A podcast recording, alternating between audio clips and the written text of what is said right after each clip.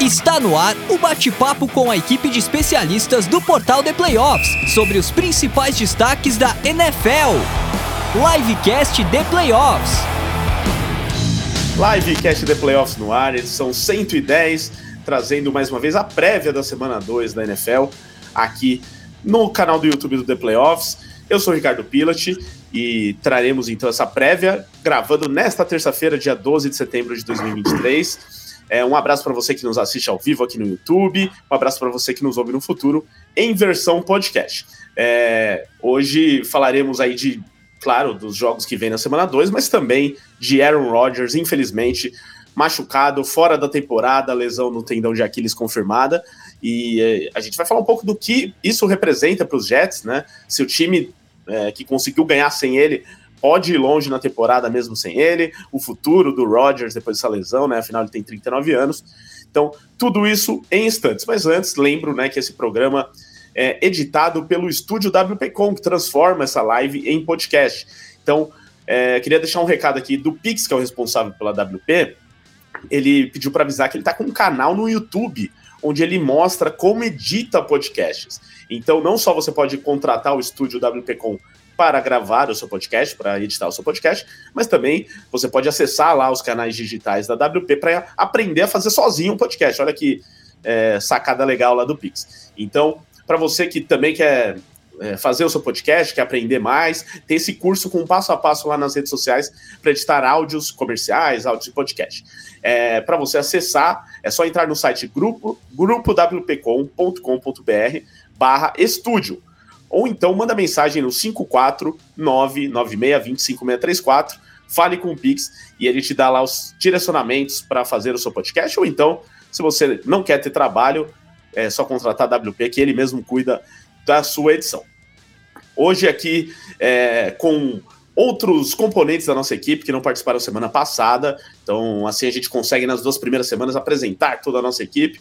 Então, eu vou começar é, por Mariana Marziai, que está com a gente aqui é, para falar do San Francisco 49ers, para defender o seu time. Tá feliz porque o time ganhou. Tudo bom, Mari?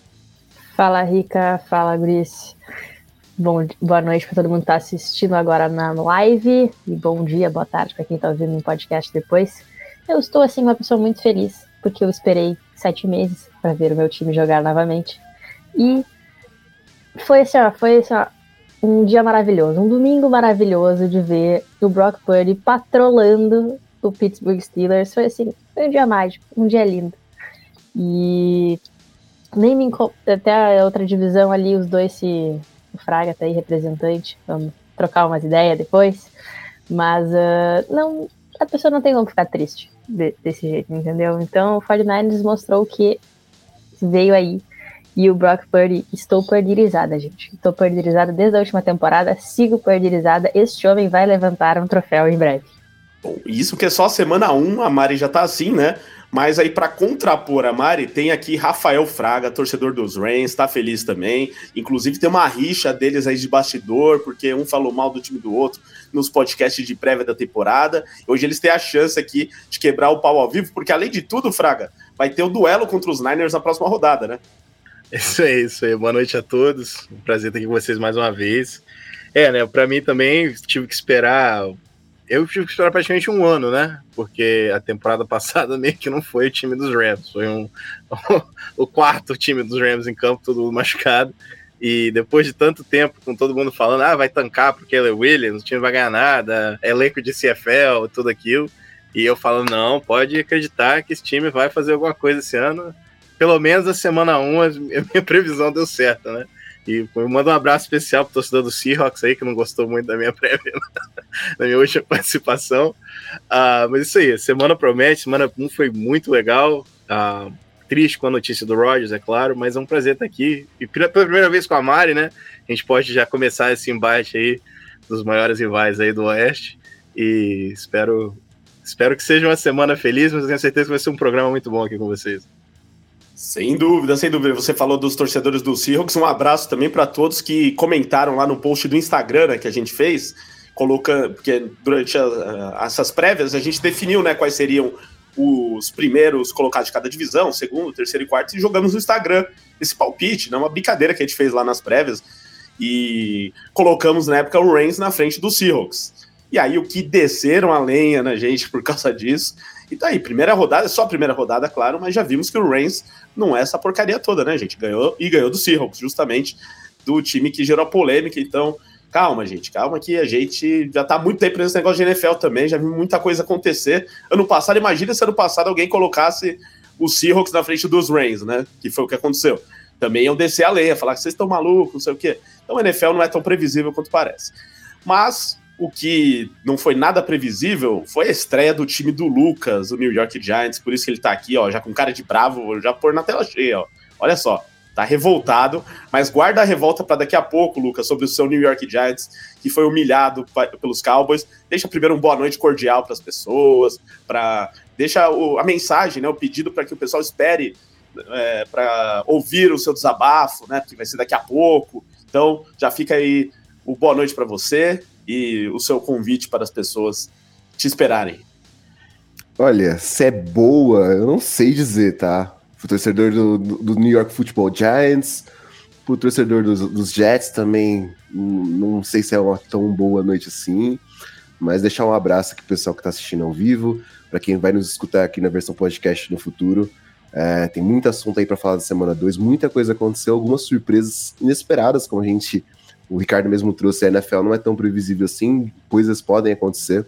Agora, um time tomar de 40 a 0 em casa, complicado, bem complicado. Então é isso, aguardem daqui a pouco o Lucas trazendo toda a verdade do que aconteceu no jogo entre Cowboys e Giants. Se vocês souberem o que aconteceu, vão ficar enojados. Então, Exatamente. Lucas vai trazer aí os bastidores do 40 a 0. Então, gente, antes de começar aqui o debate, falar sobre Aaron Rodgers, sobre os principais jogos da semana 2, só deixando alguns recadinhos aqui, né? Afinal, sempre muita gente nova na audiência. Obrigado a todos vocês que estão com a gente no ao vivo, nos podcasts. Inclusive, já falando de podcast, é, chegamos mais uma vez ao top do Spotify. Estamos no top 29, pelo menos hoje, de podcasts de esportes mais ouvidos do Brasil. Então, muito legal aí que a gente possa ter esse carinho de vocês também na versão podcast lá no Spotify. É uma audiência muito grande, pra, tanto para quem ouve o livecast, quanto também para quem ouve o programa Domingo de NFL, né? Que é aquele pós-rodada que rolou, né? Para você que quer ouvir o pós-rodada, tá lá disponível no Spotify e nos demais aplicativos de podcast, falando sobre a semana 1, repassando todos os jogos da semana 1 com a equipe lá do André Amaral. Mas hoje traremos a prévia da rodada aqui no livecast. De qualquer maneira, muito obrigado a todos pela audiência no Spotify. E como eu disse, estamos também nos demais aplicativos de podcast, né? Apple Podcast, SoundCloud, Deezer, Amazon Music, Google Podcast. Procure o The Playoffs por lá, siga-nos também, porque além das lives, temos os programas em podcast, incluindo podcasts de outros esportes americanos, né? Também falamos de NBA, de MLB e de NHL. Aqui no YouTube, quero que vocês participem no chat, mandando mensagens, tirando onda com o Lucas aí, que tá com cabeça inchada, é, falando aí quem que vai ganhar entre Niners e Reigns. Mandem aí nos comentários do chat. Como já fizeram aqui, olha só, bastante gente falando no chat, hein? O Rick Cavalcante. Os Jets vão manter o Zach Wilson ou irão atrás de algum free agent? Por enquanto, é, o Robert Saleh falou que vai com o Wilson, mas Bancou os bastidores... Ele, né? Oi? Bancou ele, né? Exatamente, bancou até o próximo jogo, né? Vamos ver por quanto tempo ele vai bancar. É, o Lucas mandou aqui, outro Lucas, né? Quero ver o que vão falar do Dallas agora. Vamos falar daqui a pouco. O Arilson mandou um boa noite, disse que é melhor os Jets irem de Zach Wilson porque free agent também é ruim. Vamos falar daqui a pouco sobre isso, quem são os jogadores disponíveis. O André Leite, dia triste mesmo no NFL. Eu sou fã e gosto muito do Rodgers como quarterback. E não sou torcedor dos Packers, sou torcedor do Seahawks, aí, um amigo do Fraga. Mas a geração Rodgers, Brady, Eli e Peyton, Peyton Manning, né? Foi o início da NFL para mim. Então o André aí, saudosista, o Flávio Harper mandou, ó, comece esse trem logo. Eu não vou nem. Eu, eu vi uma outra mensagem do, do, Flávio que eu não posso nem colocar aqui, porque realmente ele tá muito bravo aqui. É, é essa daqui. Na verdade, ele colocou uma, uma sigla, então tudo bem, né? É, mas ele realmente torce para os Reigns e não gosta muito da torcida dos Seahawks, né? Ao contrário do. assim como o Fraga, na verdade, também não gosta. É, O Ulisses Silva, qual o problema do Allen? Tá enterrando os Bills, não é de hoje. Daqui a pouco a gente fala aí do Josh Allen, que realmente foi muito mal contra o New York Jets. É, o Jones, nosso João Henrique Bortolucci, da equipe do The Playoffs, perguntando: cadê a Mia para falar de Falcons e Packers? Mia hoje está de folga, então o pessoal que participou da semana passada de folga. Temos hoje outra equipe aqui, mas durante a temporada faremos toda a mescla entre eles para todo mundo ter a sua terça tranquila e de vez em quando participar aqui. A Mia volta semana que vem, Jones, para falar dessa derrota dos Packers para os Falcons. É, o Paulo Amaral falou aqui: boa noite a todos. CJ renovou, então quem ganhou, ganhou. Quem não ganhou, não ganha mais. How about, about those Chiefs? Tá falando do Chris Jones, né, que renovou o contrato com os Chiefs e com isso ele vai jogar, né, finalmente, já que na semana 1 ele não esteve em campo. Então continue mandando, mandando mensagem no chat, e se você mandar um super chat aqui, ó, vou deixar até aqui embaixo, se você mandar mensagem no chat, a gente dá prioridade para você, então para tudo para ler a sua mensagem e, né, de qualquer assunto de NFL, é claro, né? Mas não importa qual seja o assunto que estivermos falando aqui, a gente para para ler a sua mensagem. É, seguindo aqui, só lembrando também, né, pedindo para que você se inscreva aqui no canal do YouTube do The Playoffs, caso não seja inscrito ainda. Deixa seu like, o like é muito importante, é de graça, ajuda bastante o The Playoffs, ajuda a mais gente conhecer o nosso trabalho. É, então aproveita, já deixa o like agora deixa também é, o ativa o sininho também para receber notificações de novos vídeos, não só os vídeos aqui do, de lives, mas os outros vídeos que a gente produz. Inclusive vai sair um vídeo meu, meu essa semana, que é o começo de uma série, dando dicas para quem quer escolher um time para torcer, é, quais são as, as melhores é, os melhores atributos de cada time para essa temporada, para você escolher um time. E, além disso, tem o nosso canal no WhatsApp, nosso grupo no WhatsApp, para quem curte NFL. É, você que está procurando aí novos amigos, gente que também gosta de NFL assim como você e que vai compartilhar o domingo de NFL com você, é só mandar mensagem para a gente no número 11 94666 8427. Aí diz que eu vi o livecast da Playoffs e que quer entrar no nosso grupo de NFL, a gente te adiciona. Então, enquanto eu deixo o número aqui na tela, eu vou começar falando com os meus analistas sobre Aaron Rodgers, a lesão triste que tirou Rodgers a temporada, mais triste que foi no começo do jogo, né? Então não deu tempo de ver nada do Rodgers com a camisa dos Jets. É, mais triste ainda que ele é um jogador de 39 anos, então a gente não sabe qual vai ser é, o futuro dele, se ele ainda tem condição de jogar em, em, bom nível, se ele tem condição de sequer jogar, né? Na, na NFL novamente. Então são diversas dúvidas. Mas a primeira coisa que chamou atenção no jogo de ontem foi que o time se mostrou muito bom, né? Sem, mesmo sem ele, tal, eu não sei se por conta do quarterback do Zach Wilson, né? Que não comprometeu tanto, eu esperava algo pior. Mas não, provavelmente não ganhou por causa do Zach Wilson. Ganhou por outros fatores que eu gostaria de é, abordar aqui também. Mas eu vou começar é, agora com o Lucas para falar do, dessa lesão, e depois o, a Mari e o Rafa também complementam. Mas, Lucas, sobre a lesão do Rodgers e esse futuro dos Jets sem ele, você acha que a vitória de ontem mostrou um sinal positivo de que o time pode brigar por algo nessa temporada? Ou é, é, foi só um jogo, sem um quarterback de elite, os Jets não vão muito mais longe do que fizeram na temporada passada, na sua opinião? É, essa defesa é uma defesa para mim que é elite, né, dentro da liga.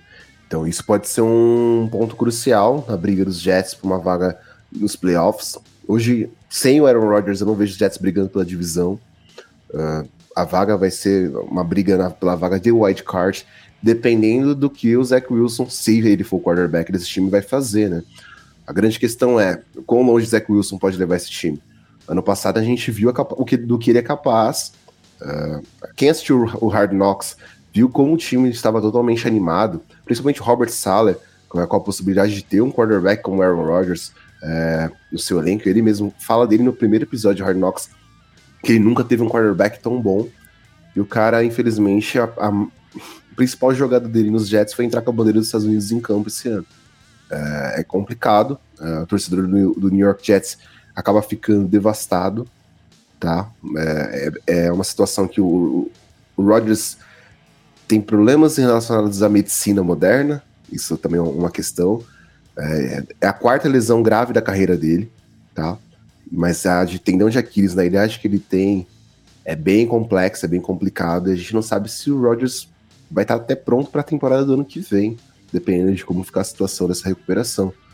Então, levanta-se o ponto se ele vai aposentar ou não, mas falando especificamente sobre o New York Jets, é um balde de água fria no, nas pretensões do time para mim. Acho que, por mais que o time tenha uma defesa extremamente competente, tem um wide receiver que fez mágica ontem, como Garrett Wilson fez aquela recepção para touchdown, é bem complicado, é bem complexo esperar que o time seja um contender a playoff se um quarterback não conseguir contribuir minimamente com isso, né? A gente sabe quanto um quarterback é importante na liga hoje em dia, e quem não tem, infelizmente, acaba ficando por ver navios. É, o... Eu até fiquei, eu fiquei bem chateada com o negócio do Rodgers, porque por mais, né, que ele tenha os seus problemas com a ciência e a tecnologia e a modernidade, enfim, ele é um cara que uh, tinha o um comentário antes que marcou a uma geração da NFL. Eu comecei assistindo a NFL e eu tenho uma camiseta. Eu não tenho uma camiseta do 49ers, eu tenho uma camiseta do Rodgers, gente. Esse é o, é o nível do que o cara jogava. Tem o moletom do 49ers apenas, tá? A Fraga já tá balançando a cabeça pra mim. Mas, uh, então é muito triste ver um cara cair desse jeito, mas é uma coisa que quando ele. Quando eu vi a lesão, eu já fiquei pensando no. que o estádio deles é um estádio que tem várias lesões por questões de gramado. Foi uma lesão que ele foi derrubado, ele não caiu sozinho mas não é a primeira, não é a segunda, não é a terceira, não é a quarta vez que tem uma lesão muito grave no estádio do, do MetLife uh, por questões, e daí começa a surgir a questão, ah, usam gramado artificial, gramado sintético, e o que que isso tem a ver, porque o gramado deles é bem acidentado, reclamam bastante. Tem um sapo lá embaixo, Mari. Tem um sapo enterrado no MetLife Stadium. Pô, é possível, meu. Não, o 49ers foi vítima uma temporada inteira, perdeu quatro jogadores em uma partida no MetLife. Muito simples. Então, é uma pena. E, matou. O gramado foi trocado até por isso, né? Ele foi Pelo amor de Deus, né? E não resolveu. E matou, matou a temporada dos Jets. Porque não tem. Depois de tudo que eles hipotecaram, só vão. Só deram sorte que a condicional deles não vão ter que dar. Porque ele não vai jogar uh, 75% dos snaps, 65% dos snaps que ele tinha que jogar para dar a primeira rodada, vamos dar só a segunda. Mas o cara hipoteca a, o futuro para o cara não jogar. Até parece um time que eu conheço. É. Olha, eu, eu tô com o coração quebrado, coração partido aqui com, com essa lesão. Um, eu acho que, como todos nós aqui, independente se a gente torce para Rams, 49ers, Jets, a gente é apaixonado por esse jogo e, e pelas eu tava até comentando isso com uma turma amiga minha que não, não assiste muito futebol americano, mas a gente é brasileiro, a gente ama o futebol, mas o futebol americano ele cria aquele drama, aquela história, aquela antecipação para jogada, sabe? Talvez seja o esporte mais emocionante, um, que, ou pelo menos que, que, que propõe esses momentos mais emocionantes para gente. E a gente que é aqui dos Estados Unidos, o 11 de setembro é uma data é, que marca muito, sabe? Eu lembro até hoje, tinha 11 anos de idade, eu fiquei em casa da escola, porque minha avó ia embora para o Brasil, voltar para o Brasil no próximo dia, e eu deitado no colo dela, e a, a televisão para, e, e, aquela história toda, e aquilo marcou a vida inteira. E, e ontem, no 11 de setembro, em Nova York, para o cara sair do estádio, né, entrar para o estádio com holofote nele, aquela bandeira dos Estados Unidos, para uma franquia que, que sofre tanto, é, franquia de Nova York, porque os Giants, eu, a gente, às vezes a gente marca mais com o New Jersey, sabe, o subúrbio de Nova York, os Jets é o time de Manhattan ali mesmo, do centro de Nova York, ah, que, que, eu, que eu vejo, a gente associa mais e, e, e, poxa, parecia que era a temporada dos Jets, né, para os Jets fazer alguma coisa, e para ele se machucar desse jeito, na quarta, no quarto snap do jogo, cara, é, é difícil, sabe? E, e, eu, eu sinto pro torcedor dos, dos Jets, né? Porque é o torcedor que talvez é o torcedor mais sofrido da NFL. Ah, é, tem coisa que só acontece com os Jets. E, e, por incrível que pareça, a última temporada que a gente pode comparar com essa temporada foi a de 99, né? Que o time vinha do AFC Championship Game, que o time era considerado o favorito da AFC, vinha com Vinny Testaverde, Keyshawn Johnson, Curtis Martin, era o time do Bill Parcells, que, que até hoje é um dos meus treinadores prediletos e no primeiro jogo o Vini Testaverde estoura o tendão de Aquiles. Ah, impressionante como a história se repete. Naquele ano, baita defesa, baita time, fizeram o que podiam, apostaram num quarterback de primeira rodada que tinha fracassado em Seattle, se não me engano, uh, para ser o titular, não deu certo, veio outro, veio outro, o time acabou 8 e 8 e longe da expectativa. infelizmente, a temporada dos Jets provavelmente vai ser por aí, mesmo com o, o, o um, ótimos nomes, o esqueci o nome, Gary Wilson, né? Uh, o, Bryce Hall, que parece que vai ser um dos melhores running backs da liga se ele conseguir ficar saudável, uma baita de uma defesa comandada pelo Salah, mas perde aquele, aquele extra, aquele adicional que precisava para o time realmente fazer alguma coisa em termos de título esse ano.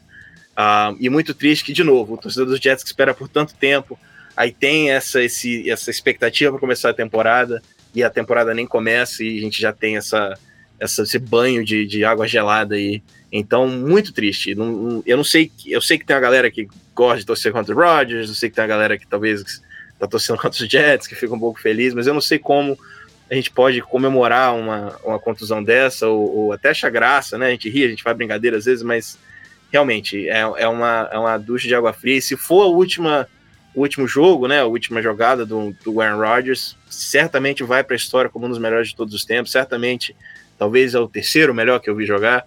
Uh, mas entra na conversa. Se alguém me falar que acha que ele é o melhor de todos os tempos, eu, eu acho que tem argumento válido. Uh, infelizmente, os últimos anos não tem sido né, lá, lá ideal, mas triste. Eu queria ver um, a última campanha aí do Aaron Rodgers e, e, fazendo história com os Jets. E eu não sei nem se ele volta no ano que vem. Enfim, muito triste.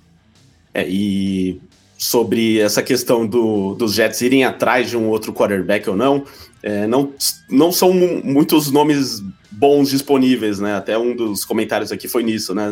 Foi nessa linha de, pô, não tem muitos free agents bons, né? Tanto que tem foram um os Tom Brady, né?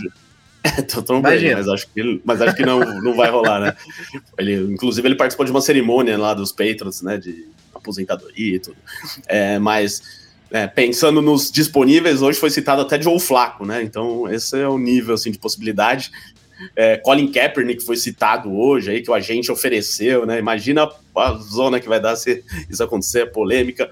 Mas é, pensando assim, né? Alguém que substituísse o Rodgers minimamente, né? Que tivesse o peso dele, não existe, né? Acho que nem próximo disso, opções para isso nesse momento. Nem que seja para trocar, né? Ah, vamos buscar uma troca para outro quarterback. Também não vejo muitas opções reais, né? De trocas reais possíveis.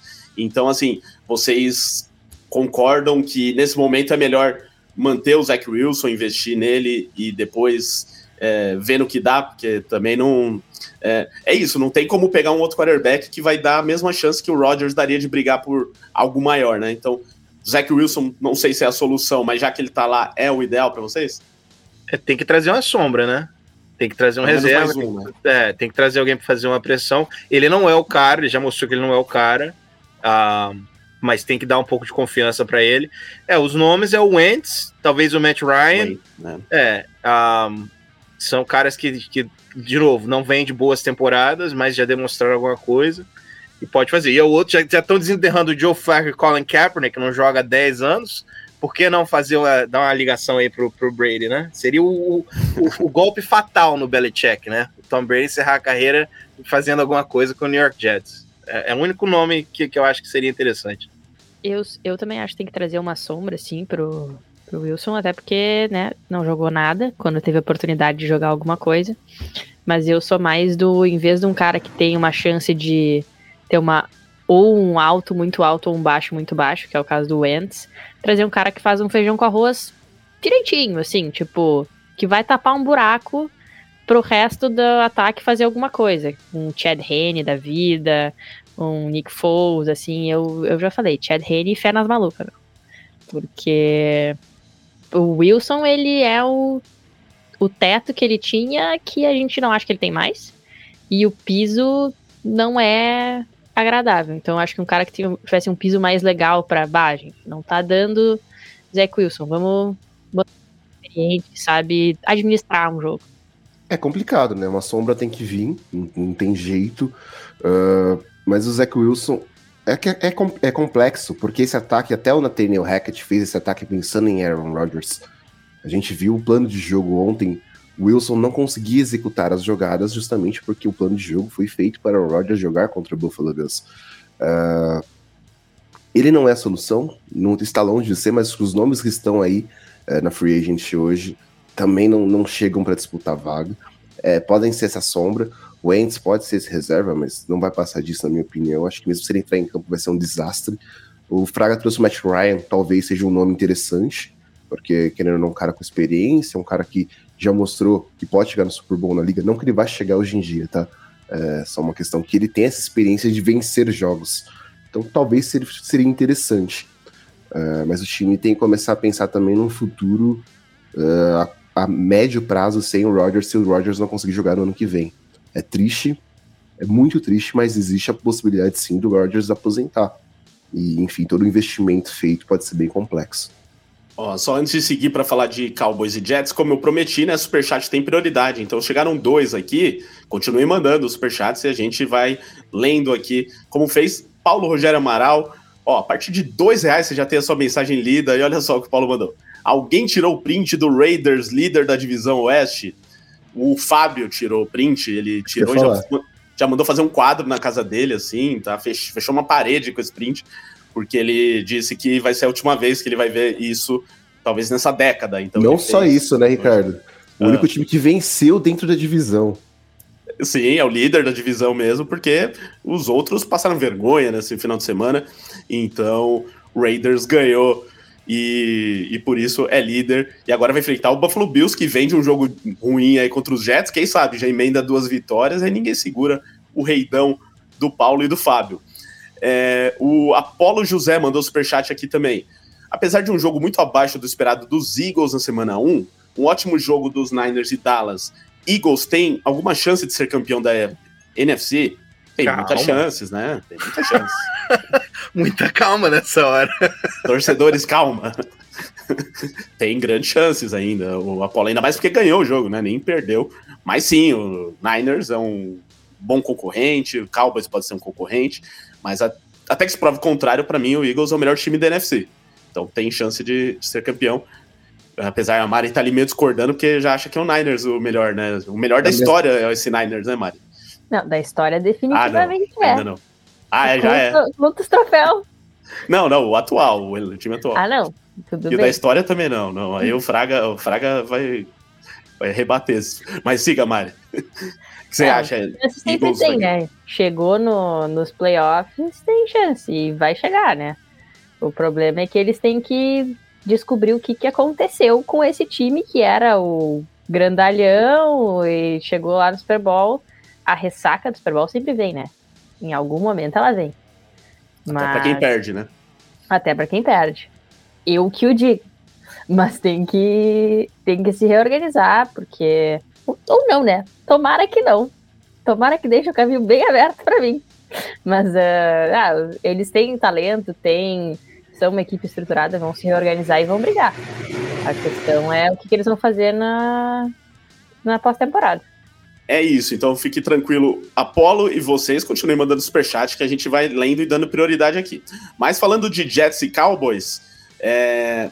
então Cowboys, como citou o nosso amigo Apolo, fez um, uma grande partida, né, diante dos Giants do Lucas, é... e deu aquela empolgada, né? Só que os Cowboys sempre estão uma empolgada no começo e depois não conseguem manter muito. Agora eles vão ter uma boa chance de enfrentar os Jets sem o Aaron Rodgers nessa situação aí difícil. Então, é, o que, que vocês estão esperando desse jogo? Vou começar com o Fraga falando, depois Mari, Lucas e Mendel. Dallas muito favorito pelas circunstâncias ou até pelo que a gente viu dos Jets diante dos Bills, não vai ser tão fácil assim. Ah, não, é diante das circunstâncias. O favoritismo fica para os Cowboys, né? Acho que talvez se o Rodgers tivesse saudável, é óbvio que, ter, que essa linha poderia estar um pouco diferente.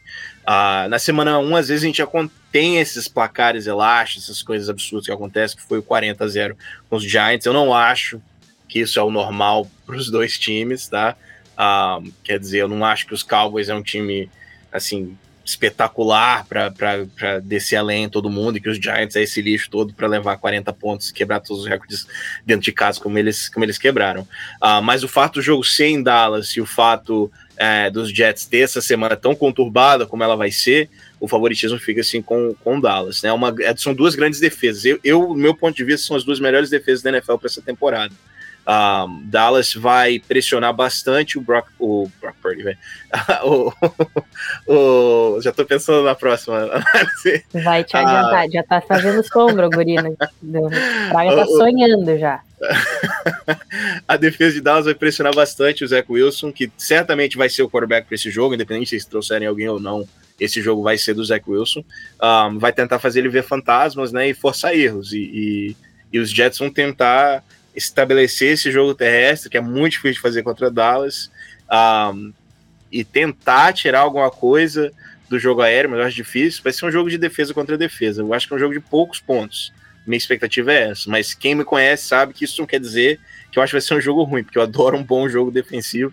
Eu acho que vai ser mais mérito dessas duas defesas do que dos próprios ataques ruins. Mas, mesmo eu não achando que achando que o Dak Prescott vem no seu último ano como um, quarterback relevante, né, especialmente em Dallas, uh, é óbvio que nesse momento a gente tem que dar o, um, o, o, plus né, para ele em cima do Wilson. Então, como disse, um jogo de defesas, mas talvez os, as falhas do Zach Wilson, esses momentos aí que ele dá esse, essa tela azul, né, o pane, é, vai favorecer o Dallas, que joga em casa, vai jogar com a torcida toda animada e vai tentar emplacar aí duas vitórias para começar a temporada. Então, jogo difícil para Nova York, mas um excelente teste para os dois lados. Cara, eu espero, assim, que as, como o Fraga trouxe um jogo muito defensivo. A diferença é que a gente vai ter o Micah Parsons pressionando o Zach Wilson o tempo todo contra uma linha ofensiva que é bem complicado.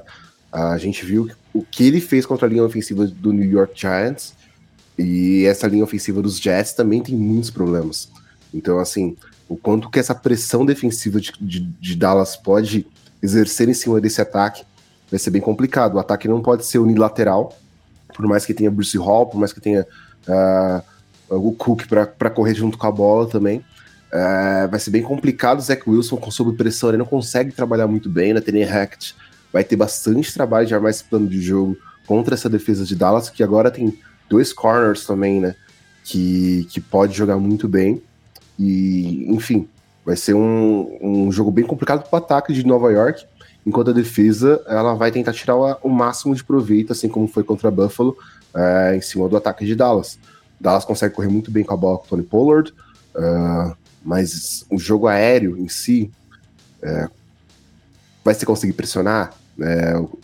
O, front, front, front seven do, do, dos Jets vai ser mais proeminente e conseguir fazer a pressão do Dak Prescott para forçar os erros dele, ainda mais que tem o Sauce Gardner, Whitehead fez três interceptações contra o Josh Allen, que é uma coisa muito importante, assim, dá uma moral muito grande para essa defesa.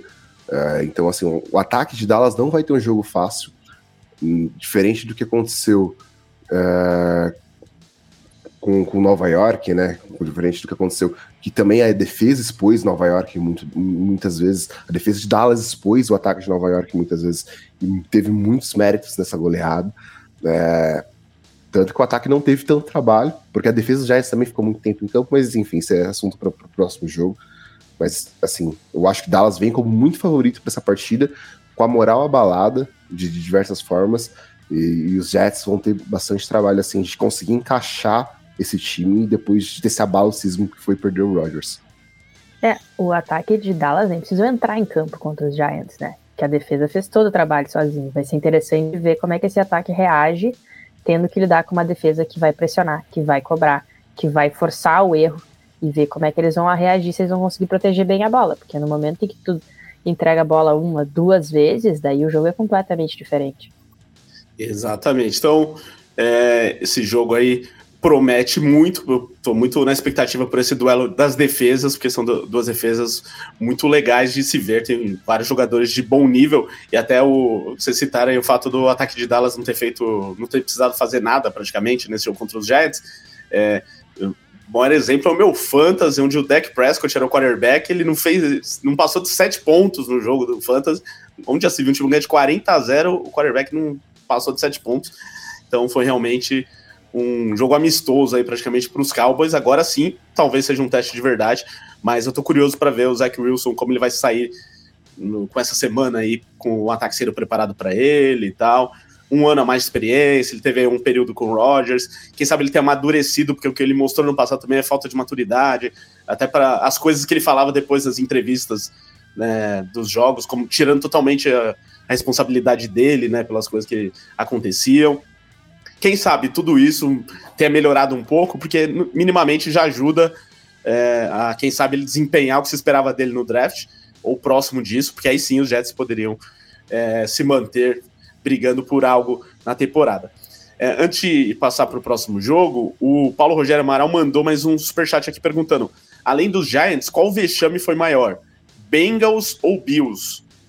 É, eu não sei se nenhum dos dois foi chegar a ser um vexame, né? São surpresas aí inesperadas, mas eu acho que o Bengals foi um pouco pior nesse sentido aí, porque realmente não, não jogou, né? Passou, foi atropelado também pelo Cleveland Browns, que em teoria é um time pior que os Bengals. Vocês concordam? A Bengals eu acho que foi meio vexame, sim. Foi vexame? Considerando a, a expectativa que tem. Se, for, se fosse um jogo uh, que não tivesse expectativa em cima, é um jogo normal. Mas a partir do momento que bota que os caras são contender todo ano, tem toda uma expectativa tudo mais, e o cara não entrega dessa forma, a, a decepção foi, foi meio humilhante pro, pro torcedor. Não só isso, né? Acho que o contrato que o, que o Burrow ganhou também a gente espera que, que não que, que, ele vá atuar sempre com o grande quarterback que ele é, mas a gente esperava minimamente né, que ele jogasse melhor nessa partida, o ataque de, de Cincinnati jogasse melhor. Uh, o Jamar Chase da semana passada ele chamou, uh, diminuiu né, os Browns, porque usou o mascote dos elfos, chamou eles de elfos, que, que não iam perder, os Bengals não iam perder para elfos, enfim. Uh, e o trash talk dele mais uma vez não funcionou, né? em cima disso, porque ele não correspondeu em campo, o time não correspondeu em campo. E, enfim, os Browns tiveram uma baixa na sua linha ofensiva, mas conseguiram dominar o jogo do início ao fim.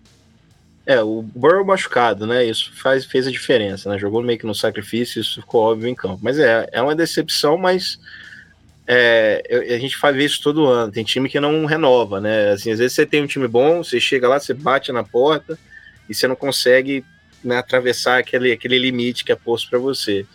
Ah, e os Bengals têm batido na trave alguns anos seguidos, e, e, é o mesmo time que volta, é um time que eu vejo não, não tenta remodelar aquele ataque, não tenta trazer alguma coisa de nova, ele meio que repete a mesma coisa todo ano e os adversários vão se adaptando, né? Então eu, eu vi muito disso, e é claro, quando você motiva um rival, que Cleveland é um grande rival de Cincinnati, ah, da maneira como o Jamar Chase fez de novo, e eu que sou, é, adoro, né, silenciar o Jamar Chase, né, tenho memórias muito boas disso, ah, às vezes é melhor você ficar calado e demonstrar em campo, né, depois você fala merda, mas, mas antes do, do jogo, incentivar o rival a mais, isso nunca dá certo, e pelo visto foi isso que aconteceu. Não sei se é um vexame, mas certamente é uma das grandes decepções da, da primeira semana. E o, teve um jogo dos Browns contra os Steelers em playoffs, acho que há dois anos, né? Que o Juju Smith-Schuster também provocou os Browns antes do jogo, falando que o Browns não representa nada, né? Ah, são os Browns, né? Browns são isso aí. Né? A gente vai ganhar fácil. Perderam também, né? Então toda vez que alguém provoca os Browns, dá errado. Melhor deixar quieto, né? E, e se garantir em campo e não falando bobagem. Talvez não é, toda vez. É, não toda. É, que normalmente respeitam os Browns e aí os Browns vão lá e passam vergonha. Aí quando é, alguém Os Browns é se impõem a própria vergonha muitas vezes. Né? É, exatamente, exatamente. É, então é só ficar quieto que, é, que você ganha dos Browns. O problema é quando alguém fala alguma coisa. Mas é isso, obrigado aí pelo superchat mais uma vez do Paulo. Continue mandando superchat. Não se esqueça também de deixar seu like, ó. Tem quase 60 pessoas agora aqui ao vivo nesse exato momento e apenas 35 likes. Então, no mínimo, tem que chegar a 60 likes agora, gente. Todo mundo que tá na audiência, deixa o seu like. Vai ajudar bastante o YouTube a entender que esse vídeo é relevante e mais gente vai chegar aqui, não só agora, né, como também na reprise, né, depois do, do vídeo e cada vez mais pessoas acompanhando o nosso trabalho. Obrigado a todos que estão com a gente, que já deixaram um like. Vamos, meta de chegar a 60.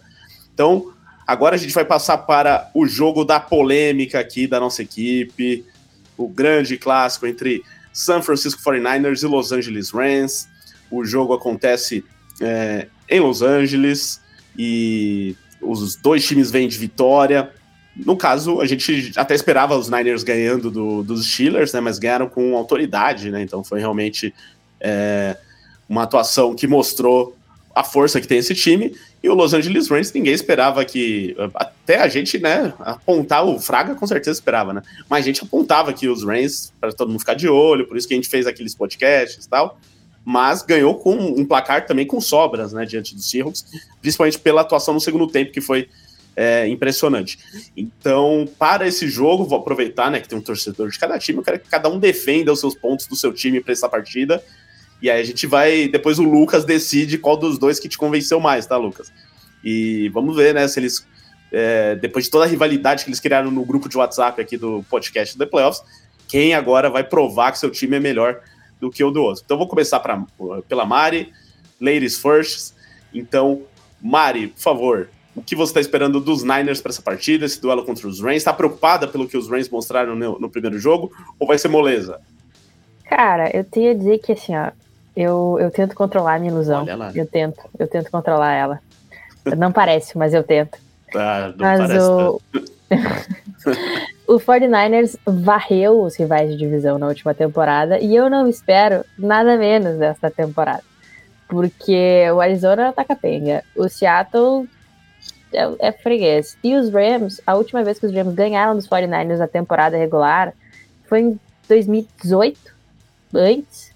Faz oito jogos que na temporada regular os 49ers patrolam os Rams, entendeu? Então, assim, tem uma dor muito profunda no meu coração, que é de pós-temporada, existe. Ela está ali, eu não posso negar.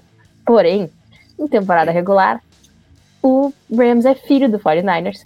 O Brock Purdy, que era, oh meu Deus, Uh, será que ele vai ser tudo isso? Será que foi uma grande ilusão? Ele não apenas jogou muito bem e muito, tipo, com postura muito boa. O vestiário todo tá, tipo, levantando ele nos ombros, jogando ele para cima, dizendo: Meu Deus, Brock Purdy é o meu salvador. E quem sou eu para dizer que não? Se todo o, o vestiário do 49ers diz que sim, entendeu? E não tem. Depois que o Brandon Ayuk, agora é o wide receiver 1, tem o Christian McCaffrey, tem o George Kittle, que não foi assim, uau, espetáculo de Tyrants, quase nenhum Tyrant foi um espetáculo na semana 1, inclusive. Mas ele é o que tem uma conexão super boa com o Brock Purdy. Eu confio totalmente na defesa dos 49ers, que apesar de trocar novamente de coordenador defensivo, patrolou os adversários na última semana. Então, assim, se o, se o Rams fizer chegar perto, eu vou ficar surpreso, entendeu? Uh, com todo respeito ao meu amigo Fraga, que eu acho que desmaiou ali. Uh, mas. Uh, ele não tá acreditando no que tá ouvindo e tá indo embora da live, é isso? É, foi embora, assim, largou. Mas eu confio totalmente no 49ers. Eu, eu não estou com medo, porém, né? Aquela coisinha, joguinho de divisão tem uma emoção. Mas eu estou 100% confiante. Agora o Fraga traga seus argumentos a favor dos Rams. Olha, o favoritismo vai ocorrer com os 49ers, é óbvio, né? Os 49ers vêm para essa temporada como a, uma das forças da NFC, né? Candidato a Super Bowl. O Brock Mágico Purdy, né? Que é o melhor quarterback de todos os tempos, né? Steve Young renasceu em, em Brock Purdy. Ah, então, assim, é óbvio, né? O grande San Francisco 49ers, magistral, dono de toda a NFC, é óbvio que vem como um certo favoritismo para esse jogo contra o pobre coitado Rams, que né, é, é, apostou o futuro na Super Bowl, ganhou o Super Bowl, né? A, inclusive com a vitória em cima dos 49ers do NFC Championship, né? A última vitória dos Rams em cima dos 49ers, né? Um, mas assim, é, o, o, elenco é um elenco desconhecido. O, o, querido DK Metcalf, né? Falou antes do jogo que não conhecia ninguém da secundária dos Rams, podia falar o nome de ninguém, né? Né? Tudo bem, conseguiu um touchdown no jogo, parabéns. Fora isso, ele ficou dando porrada nos outros fora de campo, né? Pra descarregar a raiva, né? Ah, e eu imagino coisas semelhantes do nosso querido Debo Samuel, né? Ah, que é, é, tem sido um, uma, uma, um, uma, um cravo, né? No, no, no, nos Rams nos últimos anos, mas esse time foi montado para bater os 49ers. Um, ah, os jogadores que foram embora, os jogadores que, que foram selecionados em draft, que chegaram, e o Mike McDaniel, né, o coordenador ofensivo, uh, foram peças que vieram especificamente porque o McVay ele, ele adapta o time, ele não tem medo de admitir os erros e, e de trazer influências de fora para poder repetir aquilo que está batendo nele foi assim depois de 2018, quando a, o Vic Fangio descobriu a maneira de, de acabar com aquele ataque explosivo dele. Uh, e foi, isso foi repetido por vários clubes, especialmente por Bill Belichick no Super Bowl. E depois de 2019, o, o, o, o McVay falou: tô cansado de perder para essa defesa, vamos trazer alguém que manja dessa defesa para trabalhar aqui dentro, implementar isso aqui dentro e vamos treinar contra isso. E o resultado foi o Super Bowl de 2022. Um, e agora ele faz a mesma coisa com o jogo terrestre. Ah, os Rams correram com a bola 40 vezes contra o Seahawks. É isso que faltava nos Rams no último ano. É estabelecer o jogo terrestre, é correr para cima do adversário e abrir espaço para o Stafford, um, que foi muito bem protegido contra Seattle, uh, que não tem lá dos melhores pass rushers. Então, esse jogo tem muito a ver com isso. É o pass rush dos 49ers que é muito superior ao do, aos dos Seahawks e que vai testar essa linha ofensiva o favoritismo é dos 49ers, sim, os 49ers provavelmente vão ganhar o jogo, eu admito, posso falar aqui, o favoritismo é dos Niners, é o segundo jogo da temporada, é um time jovem, esse time dos Rams, ele vai melhorar durante a temporada, por isso que a minha previsão foi, os 49ers podem varrer os Rams de novo, pode varrer a divisão toda, eu gosto, deixa, varre, mas quando chega nos playoffs é outra história, um, e, e, e, é por isso que a minha, minha previsão aqui, a, é, que a gente fez, eu falei isso, os Rams eliminam os 49ers nos playoffs, um, e eu acho que esse jogo vai mostrar muito disso, porque se os Rams conseguirem se estabelecer no jogo, conseguir proteger o Stafford, estabelecer o jogo terrestre, manter a posse de bola e eliminar aqueles handoffs rápidos que o, o, o fora de, de schedule que o Kyle Shanahan tem batido tanto nos Rams nos últimos anos, a gente vai ver o caminho da vitória aí é, de Los Angeles em cima dos 49ers. E agora mais, muito se fala de Brock Birdie, né? Muito se fala de, dos outros, do Jalen Hurts, mas muito pouco foi falado sobre Matthew Stafford. E o que o Matthew Stafford demonstrou neste domingo é que o Matthew Stafford saudável, e ele está saudável, e com proteção, que não aconteceu no ano passado, ele ainda é um dos melhores da liga. Então, se ele tiver tempo, ele vai encontrar meu querido Puka Nakua, ele vai encontrar o Tutu ele vai encontrar o Tyler Higby, e, e ele vai trazer muitos problemas para essa defesa dos 49ers e que eu não gosto da secundária. Um, então, caso LA consiga aprontar mais uma vez em cima dos, dos 49ers, aí a conversa sobre os Rams muda completamente durante a temporada. Não acho que esse é o momento em que os Rams vão dar aquela coça nos 49ers e falar, ó, quem manda no Oeste sou eu. Uh, mas certamente é um jogo para a gente ter aquele equilíbrio que faltou, no, no, especialmente no ano passado. Ah, e se os Rams conseguissem encontrar como se encontraram com o Seattle, o segundo tempo está apertado, e os Rams conseguirem expor o Brock Purdy como exporam o Dino Smith, porque é o que eu falei, o Dino Smith não é esse quarterback que a gente viu no ano passado. E eu continuo batendo na tecla. O Brock Purdy não é quarterback de MVP, quarterback de franchise, isso tudo. O Brock Purdy é um bom quarterback num sistema que mostra que tira o melhor de quarterbacks, um sistema que ajuda demais o quarterback. Então, em vez de você bater o quarterback, você bate o sistema. E aí você vai expor ah, as fragilidades do quarterback. E para quem não viu o Dino Smith gritando, oh my god, quando ele viu o Aaron Donald na cara dele, o Brock Purdy ainda não viu o Aaron Donald na cara dele. Vamos ver como que ele vai reagir, porque a gente já viu grandes quarterbacks do Oeste detonarem, ser isso, aquilo, fugir, fazer jogada magistral. E na hora que tem o Aaron Donald na cara deles, eles entregam a paçoca. Então, é isso que eu quero ver. Como que o Brock Purdy vai reagir na frente de Aaron Donald um, e como vai ser essa estratégia do McVay, do jogo terrestre e o tempo para o Stafford é, tirar a alma dos 49ers, que é o que ele faz de melhor. Né? Eu, eu, vejo o jogo é, meio por aí. Esse confronto... Só Pode falar, parênteses, o Brock Purdy não, eh, não tava já quando a gente jogou contra os Rams, o segundo jogo, na última temporada, eu genuinamente não lembro. Acho que o Donald que não tava, né? O Donald não tava no jogo. Ah, tava lesionado.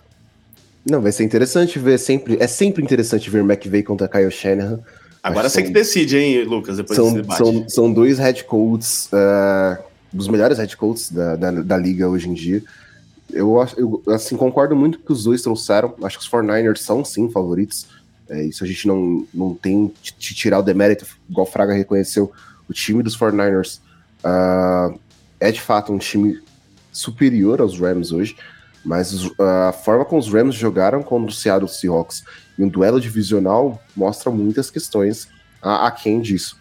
Eu, eu acho que sim, que os, que os Niners vão vencer essa, essa partida, independente do, de como os Rams dificultaram a vida do Seattle no, na semana 1. Acho que os Niners são um time superior aos, aos, aos Seahawks hoje em dia. Tem um, uma defesa que realmente impõe muito respeito, uma defesa experiente, que tem um, o Nick Bossa com contrato renovado e, enfim, uma defesa com um pass rush muito forte. É, coisa que ainda falta um pouco em Seattle para mim. Mas é interessante ver como essa linha ofensiva, como o Fraga trouxe, enfrentando a Aaron Donald, como ela vai lidar com isso, como o Pord vai lidar com uma pressão tão grande em cima dele, como de um grande defensor, como o do Aaron Donald. Uh, o Puka Nakua é um cara que, que vai ser muito interessante ver como esses dois jovens wide receivers vão enfrentar essa secundária de, de São Francisco, né? Uh, um cara que muitas pessoas, até o Fraga mesmo trouxe, que poderia muito surpreender na NFL, ainda mais na ausência do Cooper Cup. Uh, e eles, de fato, surpreenderam, ambos passando das 100 jardas aéreas, o Stafford fazendo um jogo muito conciso. Esse jogo terrestre de Los Angeles que faltava muito para mim é, conseguir emplacar essa primeira partida, que era muito importante. Não só isso, conseguiu deter boa parte do jogo terrestre que, que, que, Seattle tentou impor durante a partida, principalmente no segundo tempo. E eu quero ver como essa defesa dos Rams vai operar contra o Christian McCaffrey, né? Uh, Brain Ayuk já conseguiu mostrar um pouco mais que o próprio Debo Samuel nesse jogo aéreo. Então, como essa secundária dos Rams vai operar em cima desse, dessa dupla, mas principalmente do Ayuk, que provavelmente vai crescer ainda mais na temporada. Eu espero que o Ayuk seja esse wide receiver 1 dos 49ers para esse ano. Uh, mas é um duelo divisional. Para mim, os Niners saem na frente, uh, são os favoritos, mas jogam fora de casa contra um Rams que já tem um pouco de moral elevada depois dessa partida contra o Seattle Seahawks. Muito bem, então ouvimos cada um dos lados, ouvimos o Lucas, que é o imparcial aqui da mesa, e no fim das contas é isso, né? Niners com favoritismo, mas o jogo promete muito mais do que as pessoas estavam achando ali antes da semana 1, depois do que vimos dos Rams diante dos Seahawks. É, vou aproveitar para passar algumas mensagens no chat aqui, é, antes de ir para o próximo jogo. Então, o André Leite aqui falando: são meus rivais, mas Niners e Rams se confrontando é top, pelo menos pelos grandes times que são atualmente apesar de rivais, eu amo a NFL, o esporte e os bons jogos. Aí, ó, essa é a mensagem que queremos ouvir. Ele que é torcedor dos Seahawks. O Renato Morales mandou aqui que o Puka Nakua vai ser o Offensive Rookie of the Year. Olha, Fraga concorda, né, Fraga? Eu concordo. É, é o meu. Antes da temporada eu pensei, o Robert Woods 2.0, impressionante. Igualzinho o Robert Woods, só que mais novo. Ah, mas eu vou, eu digo uma coisa: a contusão do Cooper Cup na hora que ela aconteceu, talvez foi a melhor coisa que aconteceu com esse ataque dos Rams, porque tira a válvula, o, cobertor de segurança do Stafford e força o Stafford a se entrosar com as outras armas. E aí eu espero que o Cooper Cup consiga voltar depois dessas quatro semanas fora. E aí você tem, se acrescenta o Cooper Cup num ataque que já está entrosado com duas, três outras peças. Então se, se o Cooper estivesse em campo, será que ele ia lançar a bola 15 vezes pro Pucanacua? Eu duvido, entendeu? E, e, a gente viu do primeiro, os primeiros passes para os últimos, como esses jogadores foram se entrosando dentro de campo. Então, por isso que eu digo, essa semana não é a semana dos Rams ainda. É a semana dos Rams meio que dá aquele soco de corpo, sabe, nos 49ers, e mostrar, ó, aqui tem jogo agora. E no segundo jogo, no terceiro jogo, aí você vai ver quando o time estiver mais completo, com o Cooper Cup em campo e esses, esses calouros, esses jovens, esse time jovem um pouquinho mais encorpado. E o Pucanacua, para mim, é o jogador. Peguei ele no draft, avisei pra galera aqui: pega ele que vai estar tá livre. Segundo semana 2, ninguém pega ele mais. E, e tá aí. Pucanacua, para mim. Hoje, eu acho que eu vou pedir a camisa dele hoje. Vou desligar aqui, vou pedir o jersey dele. Pucanacua, para mim, é o nome do ano. Aí, próxima live você já faz com essa camisa, né? Então tá aí todo o hype do, do Fraga. Agora o, o W Fiorize mandou aqui. Essa temporada teremos algum jogo em que vamos ver o ataque dos Niners ser testado para valer? Ou teremos que esperar os playoffs? Já vai ser testado nesse próximo jogo, será, Lucas? Não Posso sei se nesse dois, próximo jogo, mas contra os Cowboys na semana 5 e contra os Eagles na semana 13 vão ser dois jogos para testar muito essa, esse ataque. Muito mesmo. É, já jogo prévia de playoff. É, o Pro Bowl Brasil mandou aqui uma provocação fraga, né? Perguntando se o DK Metcalf mentiu, né? Quando falou que não conhecia ninguém dos Reigns. então fica aí. Antes do jogo eu não conhecia, mas agora acho que ele conhece. Agora ele conheceu bem, né? Quem ele conhecia, né? Que é o, é o Witherspoon, né? Que ele derrubou lá, né? É o... Isso, aquilo, esse jogador dos, dos 49ers. Dos aí, é, ele conhecia nas bem. costas, sem, sem, fora do lance. É, um lance depois bem... o, o Durant não deixou ele fazer mais nada o resto do jogo, mas faz parte, né? Tava revoltadinho lá. O DK Metcalf. É, deixa eu ver o que mais tem aqui antes de ir pro próximo jogo. É, o canal do Vini mandou um Gol Belt, Baltimore. Daqui a pouco a gente fala dos Ravens. Durval de Almeida perguntou se a gente já falou dos Raiders. Ainda não, tá? Daqui a pouco a gente fala. É, o Jorge Daniel falou aqui: o ataque de Dallas é ruim? KKKKK. Quem falou aí que o ataque de Dallas é ruim? Não, não lembro se alguém falou. É, mas a gente estava valorizando a defesa, né? Que a defesa é, certamente, provavelmente é, é melhor do que o ataque nesse momento. Não, o ataque tem que evoluir, né? Tem que melhorar, ainda mais depois da saída do Kellen Moore. Eu quero ver como o ataque dos, dos Cowboys vai performar, por exemplo, com a defesa dos Jets. Mas ruim não é. O deck, não, ele, não, o deck é fazer muita coisa. Né? É, não é, teve muito esforço. É. Exatamente. O Romualdo perguntou aqui, né, que, com a contusão do Rodgers, como fica o contrato dos Jets com os Packers? A única coisa que muda é a questão do draft, né, como a gente já citou aqui.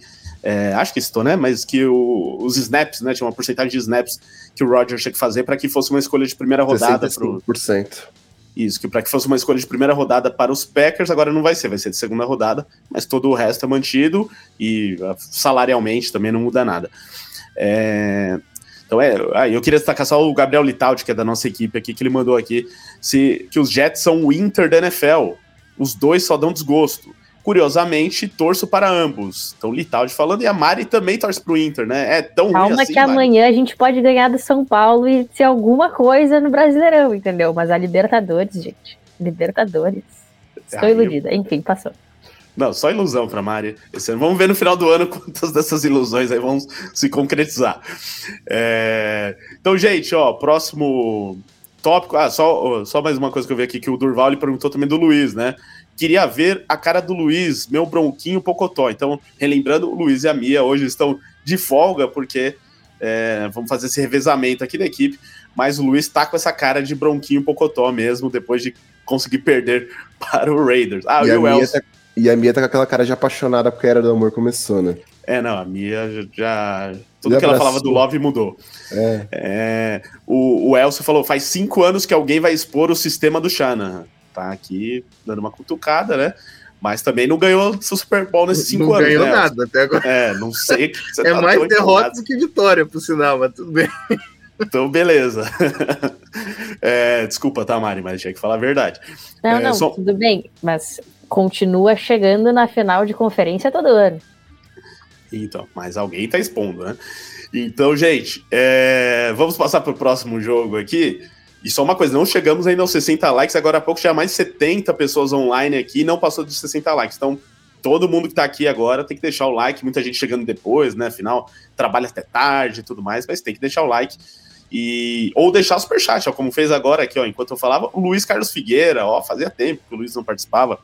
Mandou aqui, ó. Apesar da partida terrível domingo, só livro a cara do Devonta Smith, ele é torcedor dos Eagles, tá, gente? É, só, só livra a cara do Devonta Smith, ponto. Vamos brigar pelo título nessa temporada. Bom que ele, né, vai de 0 a 10 rapidinho.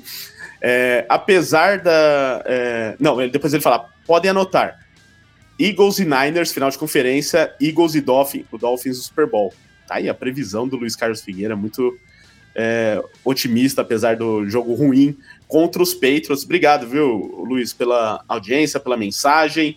Sempre bom ter você aqui na audiência. Daqui a pouco a gente fala mais de Eagles e a gente fala mais também do. É, vai falar mais agora dos Patriots, né? Já que ele citou aí esse jogo contra o, os Patriots, né? Que surpreenderam, né? Pelo desempenho que tiveram diante dos Eagles, principalmente depois de levar 16 a 0 ali, né? Foi aquele começo avassalador, parecia que seria uma humilhação. E não, né? Os Patriots conseguiram se recuperar bem.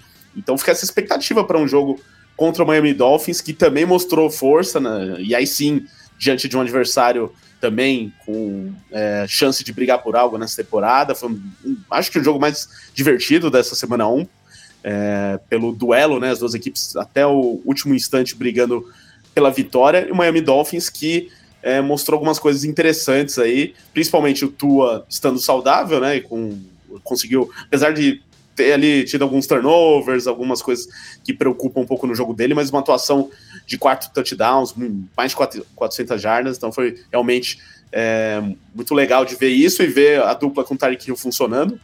É, e contra os Patriots que a gente não dava nada e mostrou alguma coisa, né? Então sempre é, a gente fica relembra, né, que é um time que tem Bill Belichick que a gente não pode também tratar como se fosse nada. Resumindo, então, depois de toda a minha análise, eu quero a análise de vocês, começando agora pela Mari, esse Dolphins e Patriots. Você acha que os Dolphins chegam muito favoritos ou depois que você viu nessa semana 1, dá jogo ainda mais em New England, Mari? Jogar em Foxborough é sempre uma aventura, assim. Eles são é um time que que lota estádio e que faz o inferno na terra de quem tá jogando lá o adversário. Mas os Dolphins mostraram um jogo o ataque, principalmente, o que o Tua saudável é capaz de fazer é absurdo, assim. Eu tenho muitas preocupações sobre a, a, a integridade física dele. Eu sou do time que acha que talvez era melhor ele não estar jogando, mas ele mostrou que ele quer jogar e que ele não tá com medo e que ele não vai uh, se acanhar pelo fato de que uh, ele aprendeu a cair agora. Ele decidiu que ele, que ele não vai fugir do contato, que ele, mas que ele vai se preservar. E o que o ataque dos Dolphins fez contra os Chargers foi um negócio assim bonito de se ver. Também tomaram uma paulada, né? Porque tomaram 34 pontos. Mas eles mostraram que o que a defesa não cobre, o ataque vai para cima. E os Patriots, eles demoraram para dar aquela encaixada, né? Demoraram bastante para encaixar, principalmente o ataque uh, aéreo, e o terrestre não existiu quase. Então é uma coisa que eles vão ter que ajustar se eles vão querer fazer com que o ataque funcione, porque o Mac Jones lançando passe 50 vezes não vai funcionar. É, é bem muito bem. É, eu concordo nisso aí, desculpa, Lu. Não, é, é o, o, a estratégia dos os foi muito estranho, até o Belichick estava estranho, muito mais animado do que a gente está acostumado a ver, né? Ah, não sei se é a pressão que está em cima dele pela primeira vez desde que ele chegou em New England, ah, tirando algo novo do, do velho rabugento. Ah, mas é, o, o, ele tem que estabelecer o jogo terrestre, tem que ser um pouquinho mais seguro com, com o Mac Jones. Ah, mas os, os, Patriots, eu não vejo favoritismo para os Dolphins para esse jogo, não, porque o jogo é em New England, os Patriots vêm mordidos e tem essa. Viu que conseguiu bater de frente com um dos grandes times da NFL, então isso dá aquele ânimo a mais ao time. Um, e os Dolphins têm uma defesa frágil um, e tem um ataque muito bom, um ataque extremamente explosivo, um ataque de muita velocidade, mas com um, um head coach como o Belichick, que às vezes consegue anular um time que é, é unidimensional, né, que é o caso dos, dos Dolphins, porque os Dolphins não têm um jogo terrestre estabelecido, né? Um, é, isso facilita muito a vida dele. Então eu vejo é, é, uma alta probabilidade dele conseguir dar uma anulada boa nesse time é claro que o, o Rio vai explodir para alguma coisa, o Wall vai explodir para outra, uh, mas ele, eu, eu acredito muito no Belichick montando esquema para pressionar o Tua, forçar erro do Tua e, e fazer esse jogo muito parelho. Eu vejo, uh, vou até dar uma olhada aqui, talvez cabe até uma boa aposta em New England para esse jogo. Uh, eu vejo a zebra pintando. Eu acho que pode acontecer sim, uma zebra. Eu ainda tenho os Dolphins como favoritos. Uh, o Tua saudável com esse ataque extremamente explosivo é muito bom de se ver mas a mente defensiva de Bill Belichick, que é o único head coach que não tem coordenador defensivo, porque ele mesmo chama as jogadas defensivas, mostra o quanto ele confia no próprio taco e enquanto ele consegue estabelecer um bom gameplay contra os seus rivais, de divisão principalmente. Claro, como o Fraga trouxe, o Tua vai ter a sua jogada, o Edel vai ter essa jogada, mas o time ele fica muito refém do jogo aéreo e muitas vezes quando ele precisa do jogo terrestre, o jogo terrestre não existe. E Matt Judon consegue patrulhar muito bem o campo também, muitas vezes, e é uma pressão que gera em si um, um desconforto no Tua. A linha ofensiva do, dos Dolphins jogou muito bem contra os Chargers esse domingo, uh, tanto que até entrou na nossa seleção da rodada do The Playoffs, uh, por conta da proteção que ela ofereceu ao Tua uh, durante toda a partida. Mas as defesas dos Belichick normalmente costumam corresponder muito bem contra os seus adversários de divisão, né? Claro que essa defesa do Vic Fangio lá em, em, Miami, eu espero um pouco mais dela. Vai pegar um adversário que tem um ataque, para mim, menos explosivo que dos Chargers, com menos peças, principalmente é, quando a gente fala de wide receiver, para mim não tem um wide receiver um estabelecido no New England hoje. O Mac Jones é um cara que esse ano tem um coordenador ofensivo que ele não teve no ano passado, E, enfim, em certos momentos ele conseguiu até operar bem contra essa defesa de Filadélfia, mas eu acho que foi muito mais demérito da defesa dos Eagles em alguns momentos que méritos desse ataque do New England Patriots. Uh, jogar em Foxborough nunca é fácil para Miami, não, principalmente quando tá frio, né? Uh, é um estádio muito hostil para Miami de diversas maneiras, mas eu ainda tenho os Dolphins como favoritos para esse jogo, mas eu acho que vai ser uma partida uh, de uma posse, no máximo 10 pontos, porque assim, é sempre muito parelha essa partida entre Dolphins e Patriots. É, até o... Não vai estar tá frio, tá? Tá muito quente aqui para talvez um pouco de chuva, mas nada de frio. É, para quem não sabe, o, o, Fraga mora em Boston, então ele sabe muito bem ali o clima, tanto o clima do, do tempo como é o clima lá dos bastidores dos Patriots. É, então, é, o Elcio ele mandou aqui, ó, vai ser divertido o Gonzalez contra esse time dos Dolphins, teste máximo. É, tô curioso para ver, porque ele teve uma boa partida mesmo nessa estreia aí com, contra os Eagles e agora vai enfrentar o Tarek Hill, então um teste complicado aí é, para ele. O Tarek Hill que depois do jogo falou que ninguém na NFL consegue marcar ele. Então ele, com, todo, toda a experiência dele na NFL, até hoje ele não encontrou nenhum jogador que soubesse marcá-lo. Quem sabe seja aí o Gonzalez. É, então vai ser bem interessante esse jogo dos Patriots. E eu acho que o principal para os Dolphins é essa linha ofensiva continuar jogando bem, né? Vai ser é, muito importante, porque já que o Tua tem essa questão física aí das concussões e tal, é, se continuar como foi nesse jogo contra os Chargers, né? Ele não foi sacado diante dos Chargers. Então, quanto menos ele levar porrada, vai ser o ideal mesmo para o Miami Dolphins continuar jogando bem e vai ter mais uma chance aí diante dessa, é, dessa defesa dos Patriots que é, bastante agressiva. Então, ó, próximo jogo aqui da lista é, dos jogos que a gente analisa com um pouco mais de cuidado. Daqui a pouco o Expresso, vamos falar de todos os jogos da rodada, tá? Então o seu time vai ser falado aqui. Mas antes aqui temos o Kansas City Chiefs contra o Jacksonville Jaguars, mais um jogo interessante da rodada, porque reúne o Kansas City Chiefs que vem de derrota na estreia. Então só por isso já é um. Vai estar tá todo mundo de olho para ver como vai ser o segundo jogo, fora de casa. É um time que não está acostumado a perder, muito menos duas derrotas seguidas, atual campeão, mas que mostrou algumas carências assim nesse jogo, primeiro jogo, que são coisas que a gente achava que, eu pelo menos, né?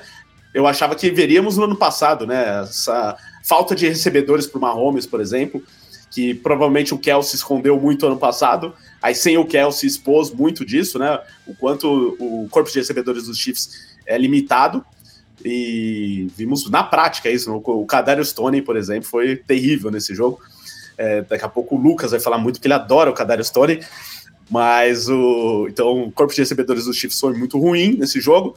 É, Kelsey voltando pode ser um fator aí diante dos Jaguars e Chris Jones provavelmente vai estar em campo também, então mais um reforço na parte defensiva. Agora, os Jaguars sofreram um pouquinho mais do que eu esperava diante dos Colts. É, e aí vão ter um teste maior agora contra o Kansas City Chiefs, que eles já enfrentaram nos playoffs ano passado, foi um jogo bem equilibrado, tem uma rivalidade ali também que já deve ter surgido daquele momento. Enfim, jogo muito interessante. Fraga, começa falando pra gente aqui que está esperando esse Chiefs e Jaguars, depois Lucas e Mari. Oh, o Kelsey está confirmado que vai jogar para esse jogo? Senão eu não tinha visto. Ainda, ainda não. não. Ainda não. Mas a tendência é que sim. É, é... Mas nada confirmado. Isso eu acho que altera completamente o, o panorama desse, dessa partida. Um, o Chris Jones voltando já ajuda, mas eu ainda vejo uma defesa muito frágil uh, em Kansas City e esse ataque de Jacksonville eu acho que ainda vai evoluir durante o ano. Eu vi alguns momentos contra Indianapolis, que foi o jogo que eu, que eu acompanhei mais de perto, porque o Sunshine é o meu quarterback no Fantasy. Um, então, assim, uh, eu consegui acompanhar e eu vi flashes de um ataque muito poderoso um, o Calvin Ridley, né? Até até confundindo o nome dele, Calvin Ridley, né? Que voltou esse ano. Isso. Eu acho que vai ter uma excelente temporada. Ele só tem que entrar no ritmo um pouquinho mais, entrosando com, com o Trevor Lawrence. Isso vai ser muito perigoso. O Etienne fez um jogo sensacional e o que eu vi uh, o Gibbs fazer muito uh, contra o, o, os Chiefs nesse, nesse jogo da quinta-feira e poderia ter feito mais se tivesse participado mais do jogo. Eu acho que o Etienne vai fazer muito bem. Então eu, eu tô.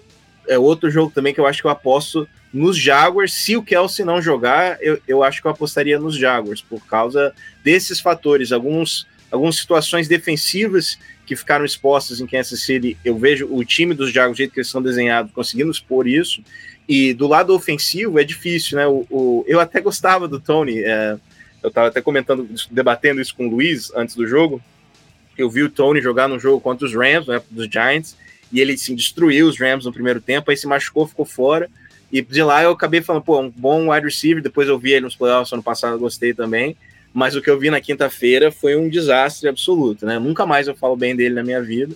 Uh, e, e, de todos os outros recebedores de Kansas City, o Sky Moore esperava mais dele, não vi nada. O, o, o, o, o Scandley, né? Outro também. Assim, yes. você tem um quarterback no nível do Patrick Mahomes e ninguém consegue pegar a bola. É, eu acho que nós todos aqui já tivemos péssimos quarterbacks no nosso time, com recebedores competentes que tem que fazer milagre para receber a bola. Uh, e você tem um quarterback que põe uma, uma, uma, uma almofadinha para você, uma coisinha linda, perfeita, assim, pega o sonho de todo recebedor e os caras deixam a bola bater na mão, bater, parece que tem tijolo na luva. Assim, é, é difícil confiar nesse time sem o Travis Kelce. A gente tem falado isso há alguns anos, né? Sobre esse time de Kansas City, que aposta muito no alienígena, que é Patrick Mahomes, mas em volta dele falta muita coisa. E você não pode sempre apostar que o Patrick Mahomes vai fazer milagre, vai ser o super-homem, vai destruir o jogo, ainda mais quando os recebedores atrapalham ele, como atrapalharam na, na, na quinta-feira. Então, os Chiefs vão vir mordidos, né, tão um pouco né, é, é, é, é agressivos né, pelo, pela essa derrota, vão querer mostrar que ainda são o, o cachorro grande da NFL, mas Jacksonville tem um time armadinho, prontinho, para aprontar uma cilada aí, e quem diria, hein, que essa série começar o ano 0 e 2, sei não, é, acho que é outra boa aposta para fazer. É, o Mahomes ele vem mordido, né? Ele já declarou que muito do que aconteceu no jogo passou por ele, sendo que Kadir Stone teve quatro drops. Assim, sendo um que poderia conquistar o first down, que daria chance para os Chiefs continuarem avançando e, enfim, virarem o jogo contra, contra Detroit. Uh, os Chiefs normalmente costumam pontuar tanto que os adversários têm que pontuar mais que eles para conseguir uma vitória. E isso não aconteceu justamente por essa. Não vou dizer que é uma Kelsey dependência, mas isso expôs um pouco de quantos Chiefs precisam de fato de um recebedor 1. E o Kelsey não é só um Tyrande ou o melhor Tyrande da liga. Ele é o recebedor 1 desse Kansas City Chiefs, ele é alvo de confiança do Mahomes, e é o cara que consegue fazer as rotas e executá-las muito bem. Uh, enfim, Rashid Rice, por exemplo, que é um calouro, teve mais destaque muito desses nomes que, que, que o Fragra trouxe aqui, e que a gente esperava um pouco mais deles nesse, primeira, nesse primeiro jogo, e a gente não viu. Claro que a defesa de Detroit conseguiu jogar muito bem. A, a gente viu uma pressão muito grande do Mahomes sofrendo nas, nas, nas duas pontas da sua linha ofensiva, né? O Donovan Smith e o John Taylor sofreram bastante nessa primeira partida lá em Kansas City. Uh, para mim, que era uma das melhores linhas ofensivas do ano passado. O, o, Taylor muito foi questionado por ele ter feito false starts durante toda a partida, por conta da movimentação dele. Uh, enfim, ele sofreu bastante contra o Aiden Hudson. O Donovan Smith também foi um cara que sofreu bastante contra, contra a pressão de Detroit. E os Jaguars têm uma defesa que tem um front que consegue pressionar muito bem. Então isso pode ser preocupante contra, contra os Jaguars nessa partida. Claro que os Jaguars podem vir cometer o crime, obviamente, mas o Mahomes mordido sempre me traz uma pulga atrás da orelha. Acho que a, a, ele vai querer incentivar muito esses recebedores dele a ter uma partida melhor, independente do que é o som não em campo. É, o jogo engraçado, né? Os Chiefs continuaram usando um pouco mais desse jogo corrido que a gente não via nessa temporada passada. Apostaram até no, no Clyde Edwards Hiller em muitas jogadas, que eu até me espantei de vê-lo ter algumas corridas, que é um cara que não é de forma, forma nenhuma proeminente nesse ataque, é, mas uh, Jacksonville tomou certos sustos contra Indianápolis. Eu acho que se o Mahomes jogar como ele sempre joga, ainda mais com sangue no olho, pode ser complicado para uma, uma, defesa que tem uma secundária que ainda não me inspira tanta confiança assim. É, é, mas a defesa dos Chiefs ela tem que melhorar, tá? Você vai pegar um Trevor Lawrence que já criou uma sintonia muito grande com Calvin Ridley. O Christian Kirk foi basicamente colocado de lado. O destaque que o Christian Kirk teve no ano passado foi basicamente colocado de lado porque Calvin Ridley dominou de fato esse ataque. O Zay Jones já virou wide receiver 2, basicamente, nessa primeira partida. Uh, talvez o Christian Kirk não tenha tantos alvos assim como a gente esperava. Uh, a gente tem um, gru um grupo de recebedores com dois running backs que conseguem produzir certo, de certa forma. O Etienne jogou muito bem contra os Colts. E um dos pontos fracos, às vezes, dessa defesa dos Chiefs quando o Chris Jones não tava lá era a corrida. Agora com o Chris Jones lá e o Brandon Scherf machucou, né? O Brandon Scherf não vai jogar. É, provavelmente, não sei ao certo se ele já tá fora da partida ou se ele tá questionável pra partida, mas sem o Brandon Scherf uh, jogando contra o Chris Jones fica bem complicado na pressão em cima do Trevor Lawrence. Então vamos ver, vamos ver como esse ajuste dessa linha ofensiva dos Jaguars vai ser feita uh, e se a defesa melhora para essa partida em relação ao Detroit. Eu ia falar justamente do contrato do Kirk, né? Porque ele meio que resetou o, o mercado de wide receivers numa temporada para logo em seguida ser um wide receiver 3. Então, é, e mas o, o Fraga falou dos flashes do Trevor Lawrence, eu também eu fiquei bem impressionado assim com alguns momentos como ele mostrou a postura, como ele ganhou postura, ele é um jogador agora que tá mostrando que ele é experiente e que ele sabe o que ele tá fazendo e que ele vai levar os Jaguars pro próximo patamar de competição deles. E os Chiefs, é, quando eu falo que o Kelsey é um wide receiver grande, é porque ele é o wide receiver no, nos Chiefs. Ele é usado como recebedor 1 e ele é o alvo principal e nem e mesmo o Mahomes sendo de outro mundo, no fim das contas tem 11 pessoas em campo e tu precisa que pelo menos 5 delas estejam jogando ao mesmo tempo. Porque do jeito que tava, o Mahomes tava jogando sozinho e foram 9 drops no total. O Tony foi um 4 e eu nunca fiquei tão feliz que alguém estava no meu banco no Fantasy. Porque foi assim, deplorável a situação dele. É, no caso é o contrário, né? Porque eu coloquei o Tony no meu time titular de última hora e me ferrei. Diga, Fraga. eu botei o Sky Moore, você ter Nossa, ideia. Não, não, o Tony foi pior. É, ah, não, mas é, eu só ia falar, o, talvez esse seja, vocês podem me corrigir, vocês discordem, mas o primeiro momento em que o Trevor Lawrence realmente vai ter os holofotes em cima dele, como assim, aquele jogo, aquele duelo enquanto. Eu sei que eles jogaram no ano passado, mas ninguém esperava nada dos Jaguars, né? Não, pra, ser bem honesto. Mas talvez agora nesse início da temporada é um momento para ele mostrar que ele é no nível do Mahomes, como a gente esperava dele, né? E o Mahomes, é, é, o Lucas falou bem, né? Mordido, com aquela vontade, mas o quanto que a frustração vai pegar nesse jogo se ele lançar uma, se o Kelson jogar, né? Vamos manter isso. Se ele lançar uma pro Tony, o Tony dropar de novo, teve dois, três drops no jogo, e ele querer resolver sozinho, que a gente já viu ele entrar em cilada nesses momentos, né? O quanto que essa que eu já vi na entrevista, como eu falou, botando a culpa nos recebedores, reclamando, visivelmente frustrado. O quanto que isso vai influenciar a atuação dele em campo, vai fazer ele tentar resolver sozinho e vai ter aqueles erros que a gente já viu que até o Mahomes é capaz de fazer e, e, o, e o time desengrenar de vez. Então, sem o seu cobertor de segurança, que é o Kelsey, que o Kelsey não é só recebedor 1, ele é o 1, 2 e o 3. Verdade é essa. Sem essa, essa, esse fator de confiança, ele sabe que ele pode lançar a bola de olho fechado, o cara vai pegar. Se começar os drops de novo, o quanto que ele vai tentar resolver com as pernas, vai tentar resolver sozinho, vai ficar frustrado, e aí o time desanda de vez. É, é, eu não sei, eu vejo esse cenário, um cenário muito provável para esse confronto, caso o Kelsey não jogue, claro. E que o Tony nunca mais jogue futebol americano na vida dele, porque ele é um tremendíssimo quem Enfim. Calma, olha aí. Não, o cara é um palhaço. O cara, família. o cara faz o que ele faz naquela partida, exclui as redes sociais dele e no, no domingo de noite reativa para falar mal dos Giants, pelo amor de Deus. É, aí é o famoso oportunista, né? Brincadeira, o que fez o Tony no jogo e também nas redes sociais. É isso, né? E ó, antes de passar para o próximo jogo, o, eu vi uma mensagem legal aqui do Thales, Thales Natan, falando boa noite. É, tô começando a assistir a NFL nessa temporada, tô em busca de achar um time para torcer. Quero um time com uma torcida bem apaixonada. Esse é o principal. Aí depois ele acrescentou: se puderem ajudar, é, pode ser algum time com quarterback promissor para eu poder acompanhar por um bom tempo. Então, Thales, como todo mundo aqui, né, e nos comentários vai ser parcial e vai querer puxar você para seu time, eu recomendo mais uma vez o que eu falei no começo da live, né, que vamos ter vídeos feitos por mim, esse sim, de forma imparcial, é, trazendo dicas para você torcer para cada time. é, a briga ali do, do, aqui ao lado. É, para você torcer para cada time da NFL nesse ano. Então, dicas para esse ano. A gente tem outros vídeos no canal que são dicas mais assim sobre é, as questões históricas de cada time, é, torcida e tudo mais. Mas para você é, tentar decidir seu time a partir desses vídeos. Então, já nesta quinta-feira vai ter o primeiro que é sobre os times da IFC, um motivo para torcer para cada time nesta temporada, motivos atuais.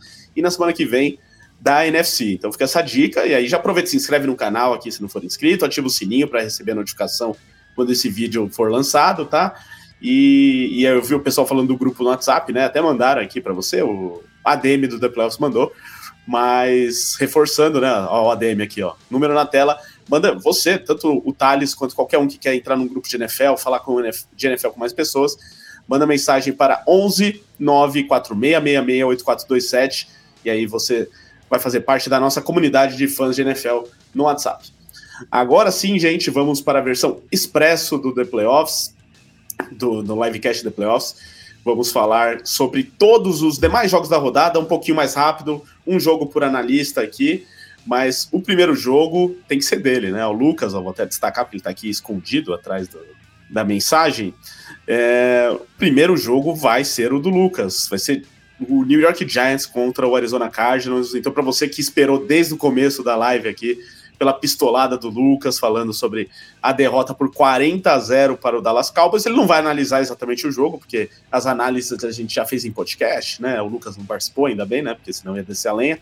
Mas tem o podcast Domingo de NFL, mais uma dica para você que não, que não assistiu desde o começo, podcasts do The Playoffs, procure o The Playoffs nos canais de podcast, além do livecast em versão podcast, temos outros programas.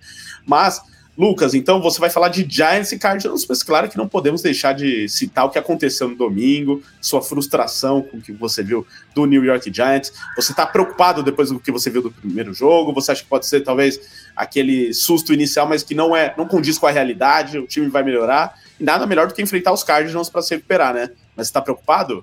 Eu tô puto, Ricardo. eu tô puto desde domingo. Eu, eu, eu fiquei esperando 245 dias para ver essa porra desse time. Que é isso, que é isso.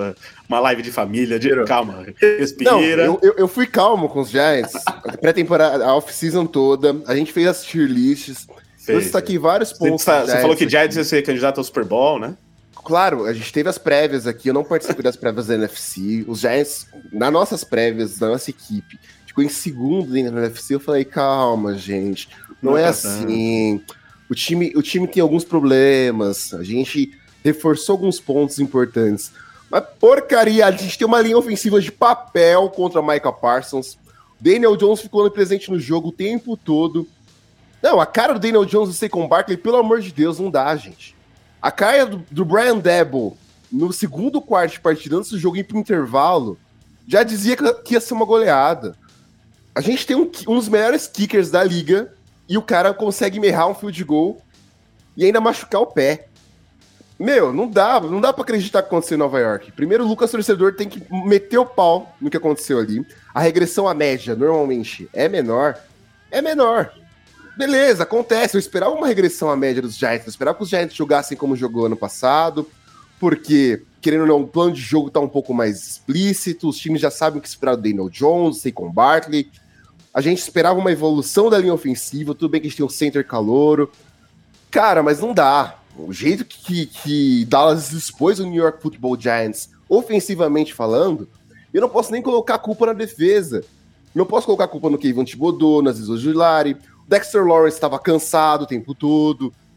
Não tem como o Dexter Lawrence, com o peso que ele tem, com o tamanho que ele tem, jogar todo o tempo, sabe? Querer que não tem como patrulhar o campo o tempo todo. A secundária com Deontay Banks, que é o calouro, foi exposta em muitos momentos porque o Lincoln Martindale mandava blitz com a gente perdendo o jogo toda hora.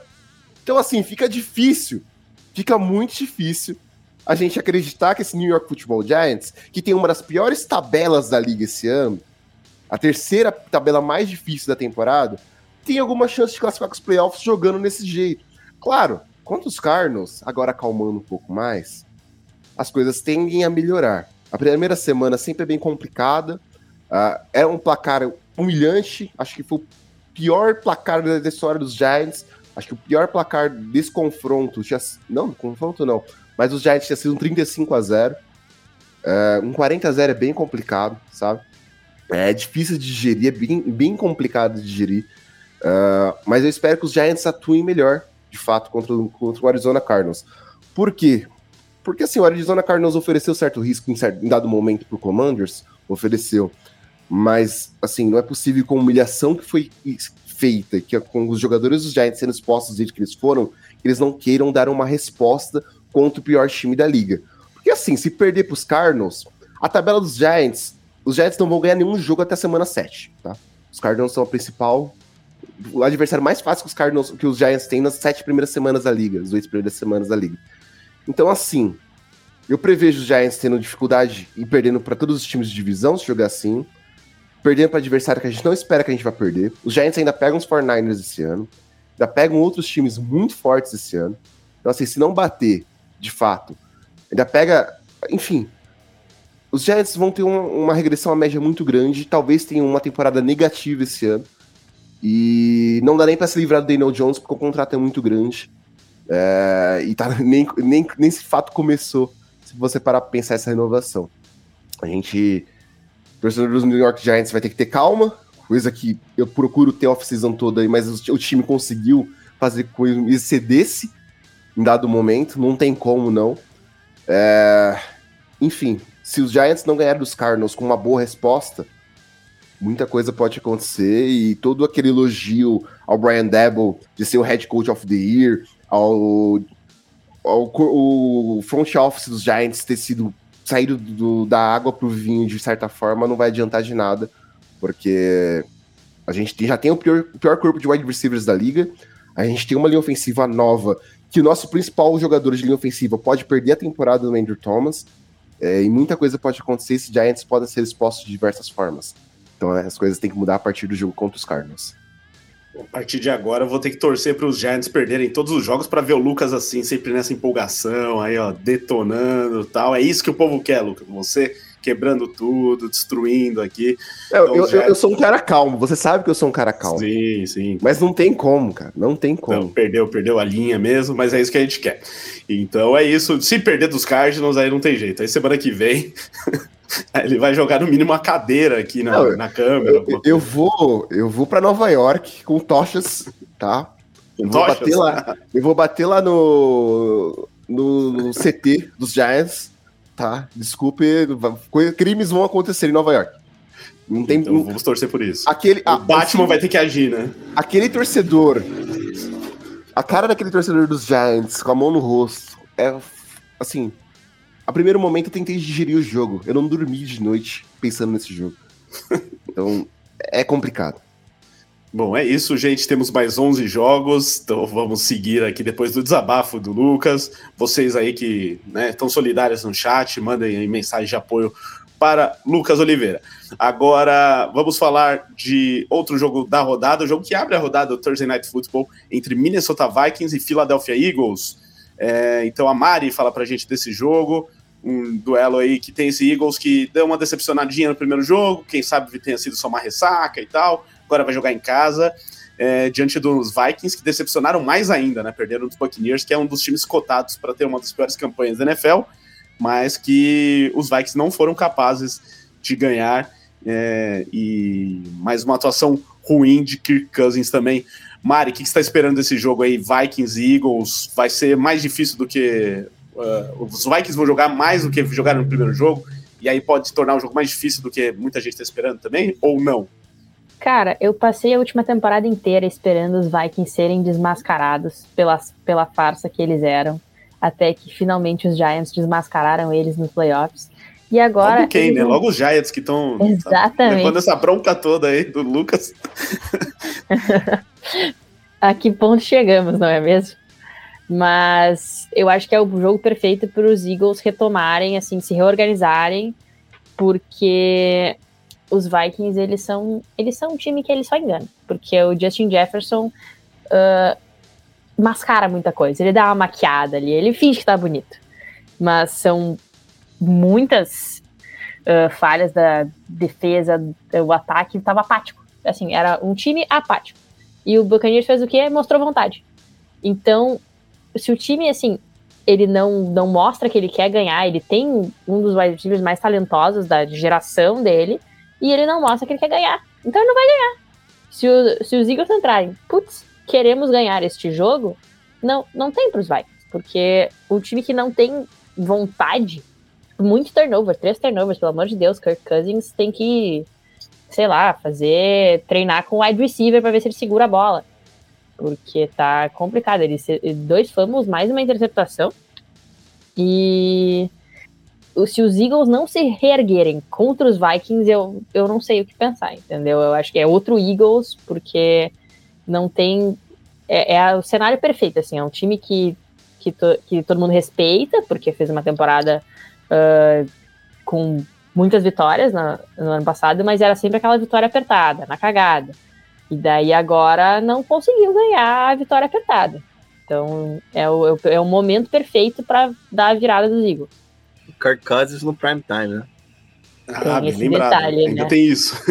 então, se os Eagles perderem, aí sim é uma preocupação para o time dos Eagles e para aquele rapaz que perguntou mais cedo se os Eagles têm chance de ganhar a NFC. Aí, se não ganhar dos Vikings, vai ficar complicado. Vamos lá, agora, Rafael Fraga fala pra gente de Packers e Falcons. Ele que hoje está representando Mia Mastrocolo aqui, já que ela não está presente, mas como grande amigo da Mia, ele vai defender o, os Packers e a era do amor diante do Atlanta Falcons, que já mostrou bons indícios aí desse novo time para a temporada. Passou com facilidade pelos Panthers, mostrou principalmente com a defesa, né? Muita coisa legal da defesa. E os Packers também, né? Mostraram algumas virtudes, coisas que a gente não estava esperando assim muito do, do Packers para essa temporada, principalmente até do Jordan Love também, né? Mas enfrentou o Chicago Bears, que também não dá para a gente ter muito como parâmetro no momento. Os Falcons serão parâmetro caso o Green Bay ganhe, Fraga? Não, uh, não. E especialmente se falou, semana 1, eu acho que os adversários não marca parâmetro para ambos desses times, né? Uh, os Bears eu acho um time muito frágil, um time péssimo, os piores da NFL esse ano o Justin Fields, é o que eu falei, quem acredita em Justin Fields para mim tá muito iludido. Uh, e os Packers se aproveitaram disso, né? E tem a tal da freguesia, né? Eterna freguesia entre Packers e Bears, e ajudou muito os Packers. Do outro lado, o Falcons pegou o outro time que eu acho um dos piores da NFL, que, é o, que são os Panthers, uh, e conseguiram vencer. Mas eu, eu tô um pouco preocupado com os grandes, os jovens talentos do, dos Falcons, parece que não aparecem em campo, né? O, Bijan fez pouca coisa, o Kyle Pitts mais uma vez inútil.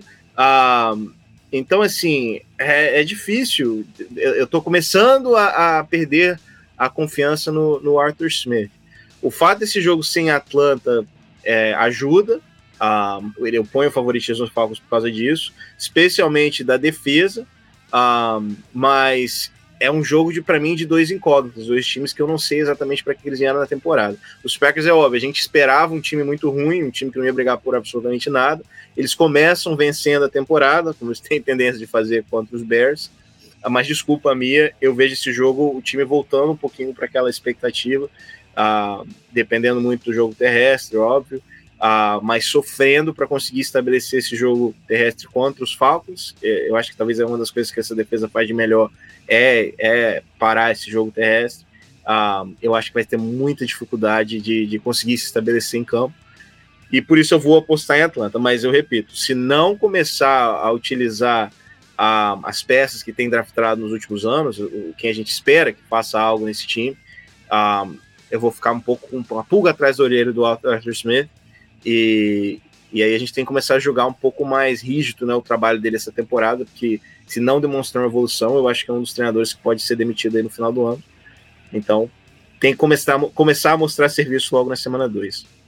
Muito bem, então já fica aí o alerta para esse ataque dos Falcons cheio de playmakers que ainda não decolou. É, ó, teve superchat aqui do Luiz Carlos Figueira, mais um. A Mari atualmente é minha rival de conferência e de Libertadores. Olha, torce pro Flusão. Então, olha aí, Mari. O Luiz Carlos já te chamou na chincha aqui, disse que vai ganhar a NFC e a Libertadores aí em cima dos seus times. Obrigado, viu, Luiz, pela mensagem. Quer algo a declarar, Mari? Cara, assim, ó, eu tô as próximas duas quartas-feiras, eu só tenho um pensamento, que é Inter na Libertadores, entendeu? É a única coisa que está me tirando da NFL deste momento é o Inter na Libertadores. Mas sinto muito, infelizmente, o mundo vai ser pintado de vermelho duas vezes então, é isso que eu tenho para dizer para vocês. Ô Mari, desculpa, o Palmeiras tá ali ainda, tá? Pelo menos um time ainda me dá alegria atualmente. Um time ainda me dá alegria atualmente. Que vocês saibam que eu torço pro 49ers porque eu tinha que escolher um time vermelho. É importante essa informação. Exatamente. Então, é isso. Eu tô até já preocupado com a Mari se não der certo esse plano dela aí do mundo ser pintado de vermelho, né? Vamos ver aí, porque ela tá realmente muito empolgada. É, agora, quem também está empolgado é o Lucas com o jogo que ele vai comentar aqui, né? Porque agora, agora sim, dois times de verdade, né, Lucas? Times bons, com grandes jogadores. Vamos falar aqui de Ravens e Bengals. Apesar né, do que o Bengals fez na semana 1, que já até citamos aqui, que foi muito mal, ficaram provocando quando não deveriam, mas é um time cheio de talento e que a gente espera ver mais só que vai enfrentar o principal teste, porque é um duelo direto, provavelmente, pela divisão contra o Baltimore Ravens, que teve ali uh, alguns momentos de, de, dificuldade ali, ou de né, começo de temporada diante do Texas, depois decolou e ganhou fácil. É, esse jogo aí já pode definir a divisão. Quem que você acha que chega mais, mais forte, Lucas? O problema dos Ravens é o departamento médico, né? Já tá cheio de novo. Sete, nomes, né? sete nomes importantes do time já no DM, sendo dois, dois OLs sendo seu center, sendo seu left tackle, seu running back 1, já tá fora da temporada.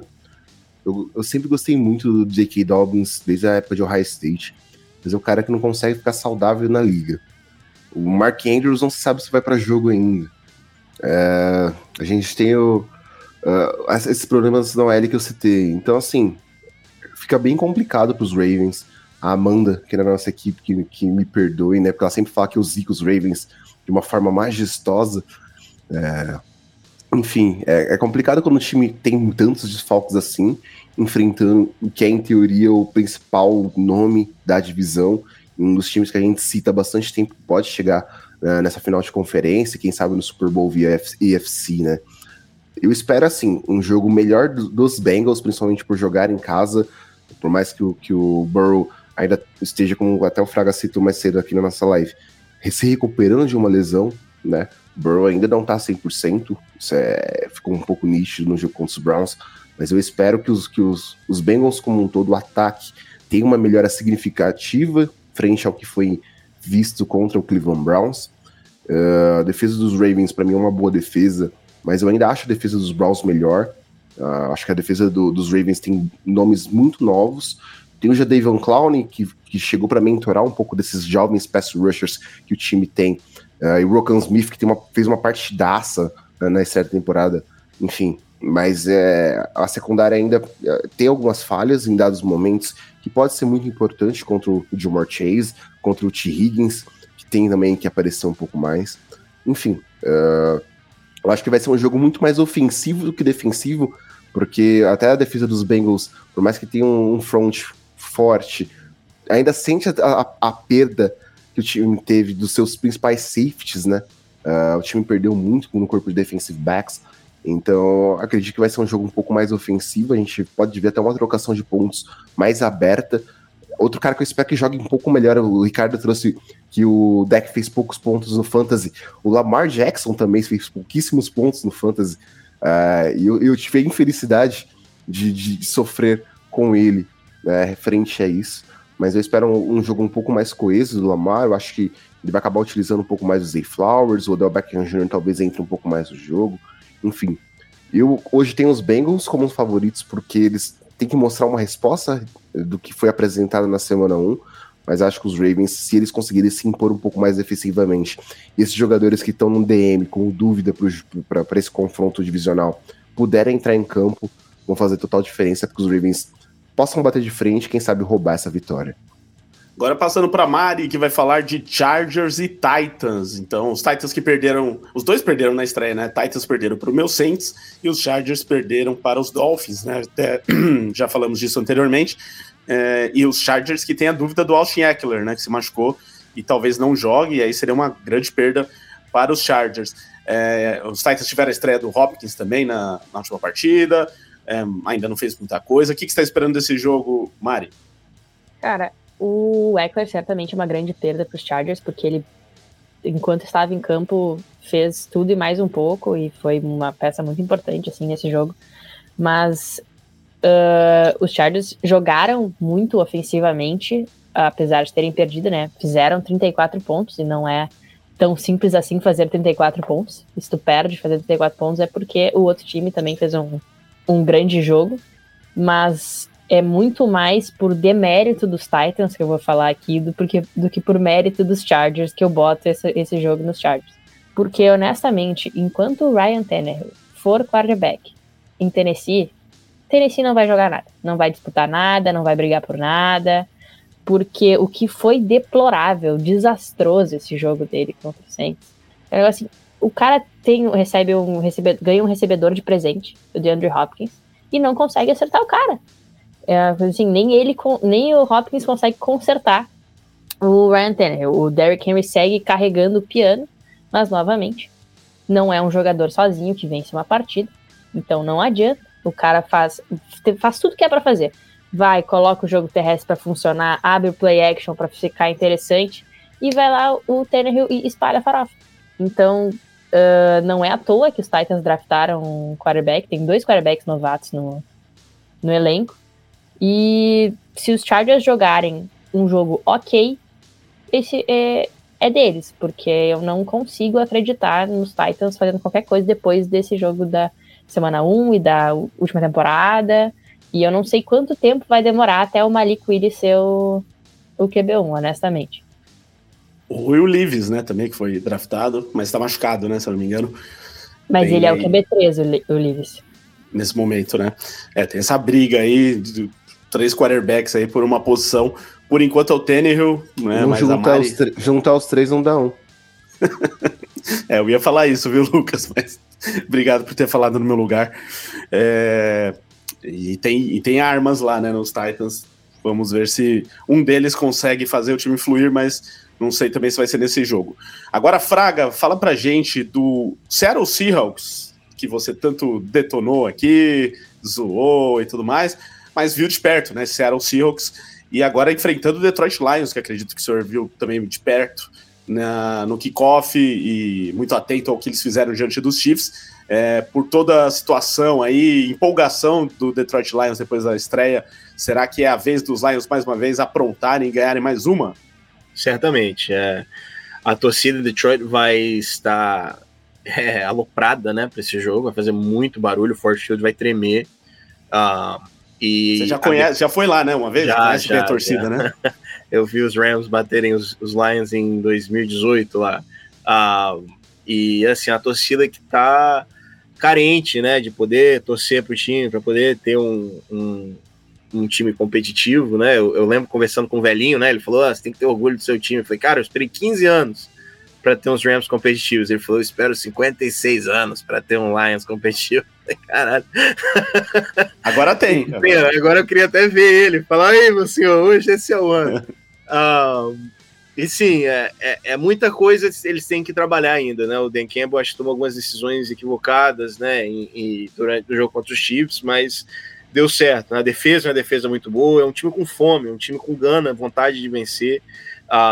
Os Seahawks perderam dois tacos no jogo contra os Rams, tem que ver se eles vão estar saudáveis para esse jogo ou não. O Charles Cross eu acho que não vai estar. Uh, então isso vai ter um impacto muito grande, porque o Aiden Hutchinson vai caçar o, o Dino Smith durante o jogo. Uh, e expor esse time, né? Igual eu falei, é, é um time limitado esse time de Seattle, um time que tem muitos talentos jovens, superou todas as expectativas do ano passado, mas tem certas fragilidades sim. Um, ah, e de novo, depende de um quarterback que é limitado, né? Independente do que, que ele fez no ano passado, é um quarterback muito limitado. Um, ah, então, é um time que vai depender do jogo terrestre, e coisa que eu não sei se eles vão conseguir estabelecer contra essa defesa. E do outro lado, a Jared Goff empolgado, Jamir Gibbs crescendo ainda mais no jogo, uh, o Laporta, excelente arma ali como Tyrene. Uh, e é um time com, com muitas opções ali para atacar essa defesa do, do, Seahawks, que também é uma defesa muito boa, especialmente na secundária. Uh, então, se conseguir limitar os erros do Goff, se conseguir manter o Goff no schedule, manter o Goff naquele play action, naquele estilo de jogo que ele gosta, eu vejo os Lions vencendo o Seahawks sim, abrindo para 2 a 0. Uh, ah, especialmente com o fator da torcida, como falei, que vai estar muito empolgado, vai fazer muito barulho nesse jogo e vai forçar erros a Seattle que foi humilhado dentro da sua casa, ah, não esperavam isso que aconteceu. É, eles, no segundo tempo eles não fizeram absolutamente nada contra os Rams e, e, vão ter que dar uma resposta logo, porque senão vai ter aquele problema de confiança sim.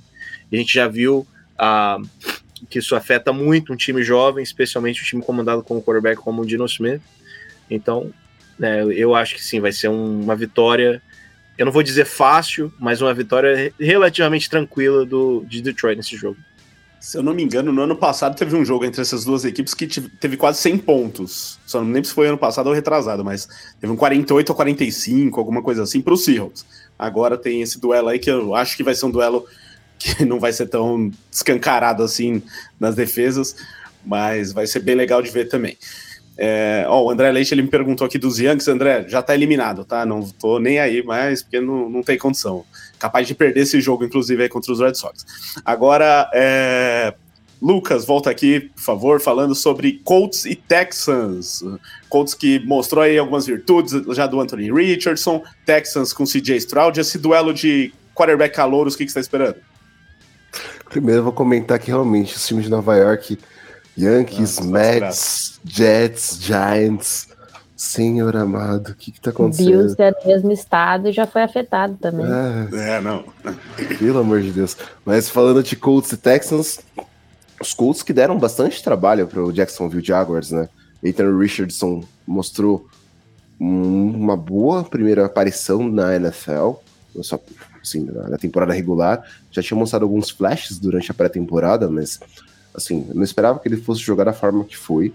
O jogo, jogo terrestre sem o Jonathan Taylor fica um pouco batido, né? É complicado você guiar esse jogo terrestre de Indianapolis sem o Jonathan Taylor, mas o Michael Pittman finalmente apareceu aparentemente para a NFL, conseguiu fazer um, uma partida ok, conseguiu fazer o seu touchdown, uh, a defesa conseguiu atuar em dado momento de uma forma mais consistente, os Colts para mim, eles chegam como os favoritos enfrentando esses Texans, porque o CJ Stroud, para mim, é um cara que vai ter bastante dor de, de crescimento dentro da NFL. Uh, ah, por mais que ele ainda esteja, esteja desenvolvendo esse, esse seu, seu, seu, talento dentro da liga, né?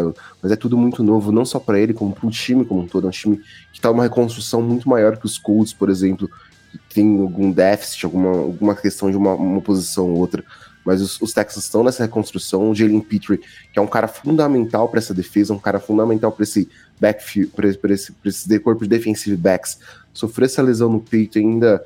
Não se sabe se ele vai para o jogo de fato, né? Ele chegou até ir para o hospital quanto a isso. Derek Stingley sofreu um pouco nessa primeira partida, tanto cometeu algumas faltas que geraram uh, pontuações contra os Texans em dado momento. Enfim, essa defesa e esse ataque ainda tem a evoluir, são jogadores muito novos em dados momentos. Uh, ah, para mim, os Texans eles conseguem ser o segundo, em teoria, tá? O segundo pior time da temporada. Uh, para mim, eles só ficariam atrás dos Cardinals nesse, nesse, momen nesse momento. Até a gente tá falando aqui semana 1, semana 2. Uh, ah, mas é um time que ainda tá em, em evolução, em desenvol desenvolvimento. Os Colts têm que aproveitar isso para sair com a vitória já que eles mostraram que eles podem brigar dentro da divisão contra um Jacksonville Jaguars, que é o favorito, mas que, que os Colts acabam sempre roubando alguns jogos, dado uh, os confrontos das últimas temporadas, né? E, os, e o Tennessee Titans, enfim, mostra o que ele mostrou contra o New Orleans Saints. Então os Colts têm que vencer esses jogos que são importantes dentro da divisão e quem sabe terminem o ano com um recorde positivo e talvez até sonhando, né? Porque eu não acho que vai classificar, mas sonhando com os playoffs.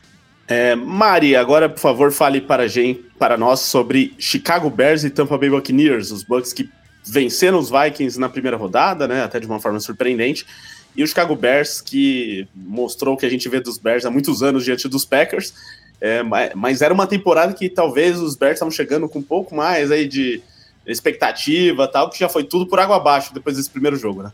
Então, esse eu acho que é o jogo mais parelho, assim, dos que eu comentei até agora, porque é um, os Bears eram um time que vinha muito promissor e que na hora decepcionou, que o Justin Fields estava decolando no último final de temporada e parece que a off-season ele sumiu. E o que ele mais fazia era correr, né? E essa realmente ele correu 59 jardas, foi o maior corredor do time mesmo assim. E o, se o, a, a gente fala que se o quarterback não é um cara que tem um canhão no braço, se o ataque terrestre não encaixa, o ataque como um total não vai encaixar. E não encaixou. Então, o Justin Fields precisa correr mais. Outras pessoas precisam correr neste time, que não apenas o Justin Fields também, ajudaria bastante. Uh, a conexão dele com o DJ Moore quase inexistente. Foi assim, dava para ver que eles não estavam sintonizados em campo. E o time desses que encaixar e que quiser mais, que mostrar mais vontade, vai levar. Porque os Bucks foi um jogo feio, mas eles tinham. O Baker Mayfield principalmente mostrou muita vontade, muita garra. Que ele não jogou. Ele jogou assim. O que a gente espera do Baker Mayfield, talvez um pouco menos. Mas no final, quando precisava, quando tinha que ganhar o first down importante, ele foi lá e ele sozinho correu e foi lá e, e levou. Ele matou no peito e disse: Eu vou ganhar este jogo. E é esse tipo de atitude que tu tem que ter na NFL. Se não tem esse tipo de atitude, tu não vai ganhar a partida, porque alguém vai querer mais que tu. Então, esse vai ser um time de postura e de quem vai encaixar o jogo corrido, porque se vai ficar dependendo do quarterback, que não é espetacular, que é um quarterback que serve para administrar a partida, para uh, tirar, uh, se apoiar nas peças, uh, vai ficar mais complicado. Então, quem encaixar o jogo corrido e mostrar garra, mostrar vontade, vai levar essa. No momento, pelo que eu vi, eu tô apostando nos Bucks. Fraga, agora traga para nós a sua análise de Las Vegas Raiders e Buffalo Bills. Então, os Raiders vêm de vitória, os Bills de derrota. Raiders para cima dos Broncos, então aquela motivação de ter vencido um rival de divisão, enquanto os Bills perderam para um rival de divisão, ainda nas circunstâncias que foi, né? Sem o Rodgers e tal, na prorrogação, certamente vai deixar algumas cicatrizes aí. É, será que é, os Bills se recuperam diante do Raiders, que em teoria é um time mais fraco? Ah, eu acredito que sim. Um, eu estava até, é, né, lancei outra, outra discussão fora do ar, né, nos nossos grupos, mas uh, eu acho que a janela para Buffalo já se fechou. Uh, eu, eu não vejo esse time mais como um dos contenders aí para Super Bowl.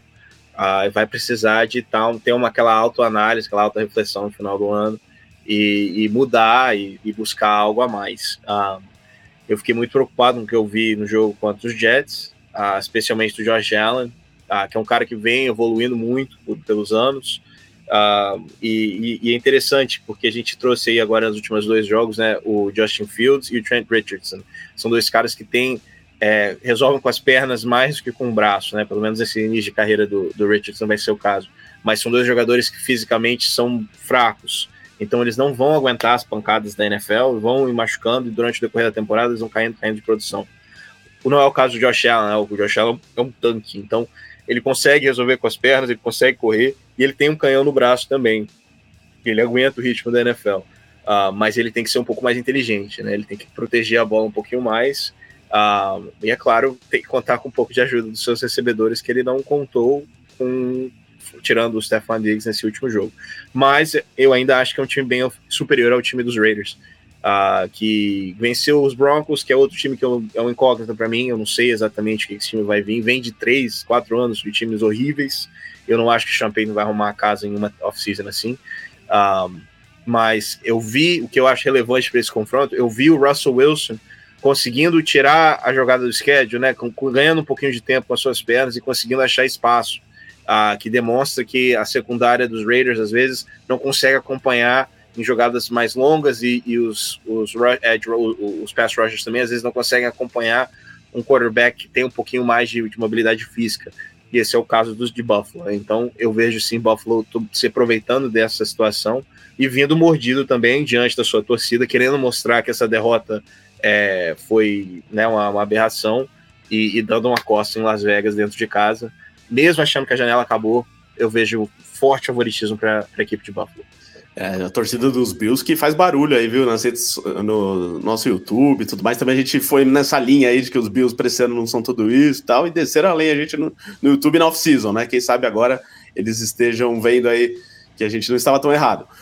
É, mas eu ainda acho que os Bills podem é, se recuperar nessa temporada e, e ainda brigar por algo. É, vamos lá, agora, Lucas, você fecha seu expresso aqui falando de Commanders e Broncos. O Fraga já deu uma adiantada aí de que não está muito empolgado com os Broncos. E você está empolgado, está desempolgado, ficou desanimado com o que viu nesse primeiro jogo. Um dos Commanders que até fizeram, mostraram alguma coisinha, né, diante do, dos Cardinals, mas era o Cardinals. E aí a gente esperava até mais, assim, né, que fosse um pouquinho mais fácil a vitória, e não foi. É, então, jogo nivelado por baixo? Acho que sim. Os Commanders a gente esperava que tivesse uma situação melhor, né, contra, contra o Arizona Cardinals. Em dado momento chegou até a correr o risco de perder a partida, e isso foi bem complicado. Ainda mais que a gente sempre elogia bastante essa defesa de Washington, pelos nomes, né? Muitos nomes de primeira rodada, muitas escolhas que, principalmente nesse front defensivo, que, que sempre impactaram muito bem na liga. E, enfim, teve dado o momento que os Cardinals ameaçaram e ameaçaram bem o jogo de, de, de, virar o placar e, e, sair vitorioso. Mas esses Broncos eu esperava um pouco mais, né? Sean Payton já não vai ter o Greg Dulcich, já perdeu seu tight end. Uh, enfim, o corpo de recebedores, por mais que Cortland Sutton tenha feito um touchdown, eu esperava um pouco mais. Uh, Russell Wilson fez um excelente primeiro tempo. Uh, Russell Wilson conseguiu fazer dois touchdowns, acho que errou somente dois passes, enfim. Mas o time teve uma queda grande assim em produção no, no segundo tempo do jogo. E, e, vai ser complicado quando você ainda tem algumas falhas a serem corrigidas. O próprio Lutz, né, que é um cara que você conhece bem, Ricardo, teve um problema de errar um field goal e um extra point dentro da partida, que é um cara que não costuma errar. E, enfim, e teve esses erros lá é, na partida de Denver pela semana 1. Então os Broncos, eles, para mim, são favoritos porque eles estão jogando em Mile High, porque tem muitos fatores que, que, influenciam, mas eu não, realmente não tô animado com esse Denver Broncos ainda. Eu acho que a gente tem que ver muito mais, começar a acreditar um pouco mais nesse time.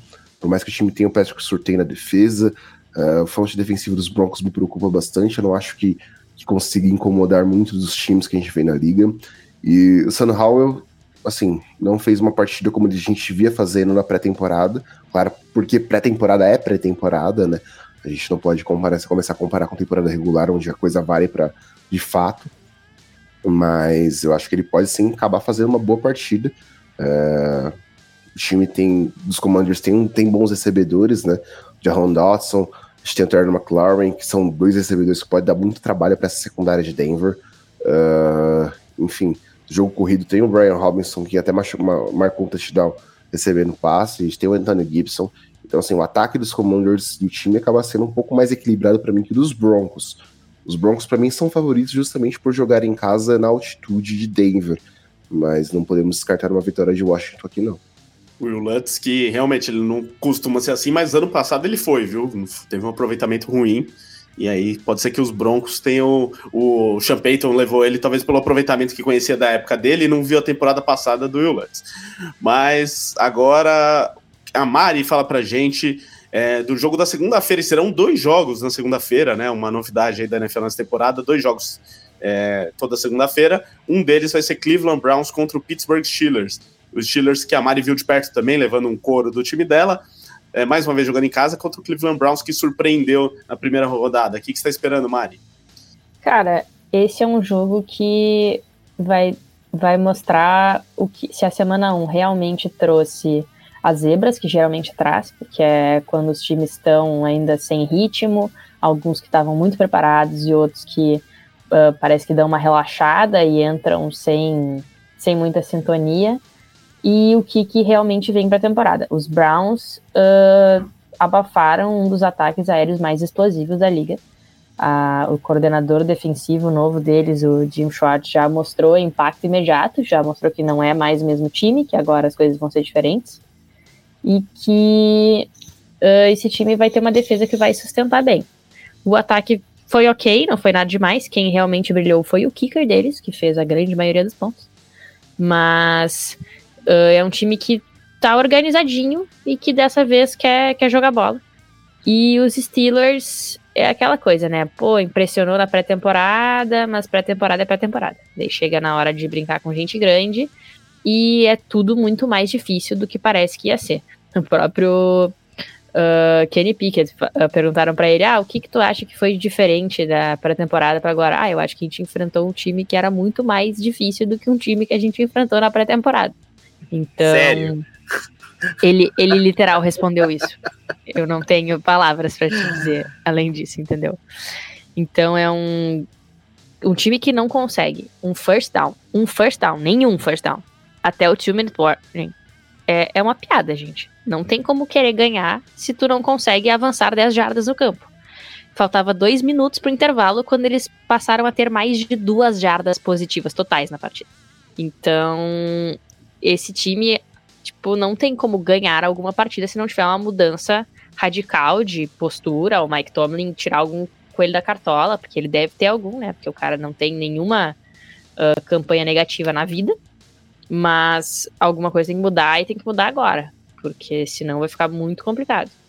Uh, eu acho que os Browns vão levar essa se eles manterem, assim, o nível, mas eu acho que os Steelers vão ter que dar uma apertada, porque senão vai começar a ficar bem, bem difícil. Tô curioso por esse jogo também. E muito mais curioso pelo último é. jogo aqui da nossa lista, que é mais um jogo da segunda-feira, porque é o meu New Orleans Saints em campo. E estarei de olho, afinal, vamos visitar o Carolina Panthers. Ganhamos o primeiro jogo, mas ali também meio na bacia das almas. O ataque ainda não fluiu como se esperava, pelo menos nos pontos, né? Deixou a desejar na pontuação. Defesa, sim, trabalhou bem. Mas enfim, vou deixar para o Fraga fazer análise, porque vai enfrentar esse Carolina Panthers, que foi muito mal na estreia, né? Não apresentou praticamente nada aí, nenhuma virtude. Tem o Bryce Young, né? De que a gente espera muito, mas primeiro jogo ainda é, a gente né, não vai julgar por um jogo. É, mas pela construção desse Panthers aí, deve ser um time com dificuldades.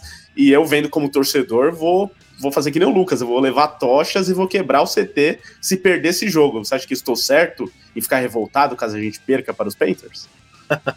Ah, sim, mas eu acho que você não vai ficar revoltado, não. É. ufa, ufa. ah, porque eu não, eu, eu já admito, já falei aqui também na nossa prévia, eu não gosto do Frank Wright como head coach. Ah, eu não gosto do trabalho que ele fez em Indianápolis, tirando o primeiro ano.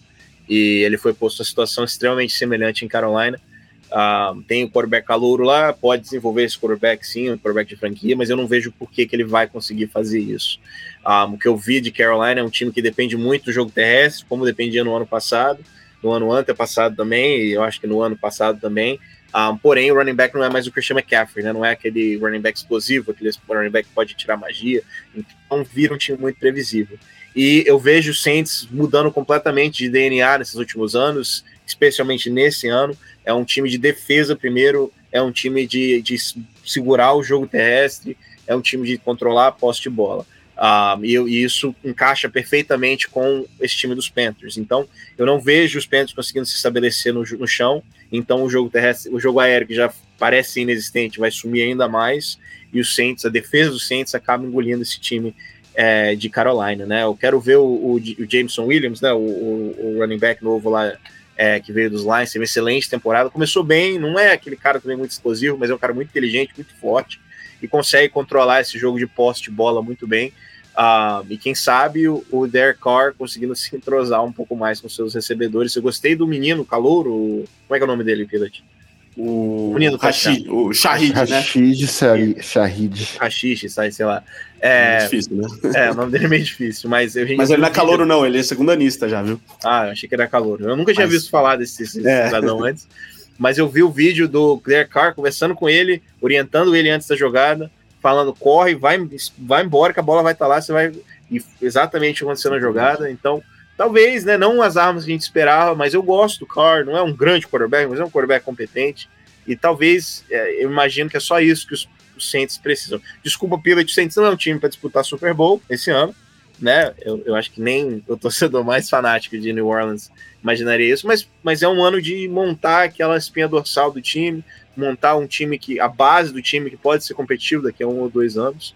Então o Carr pode fazer isso muito bem, pelo menos esquentar a cadeira para um quarterback de franquia que às vezes vai chegar, talvez vai chegar num ponto onde a única coisa que precisa é de um grande quarterback para levar esse time para o próximo nível.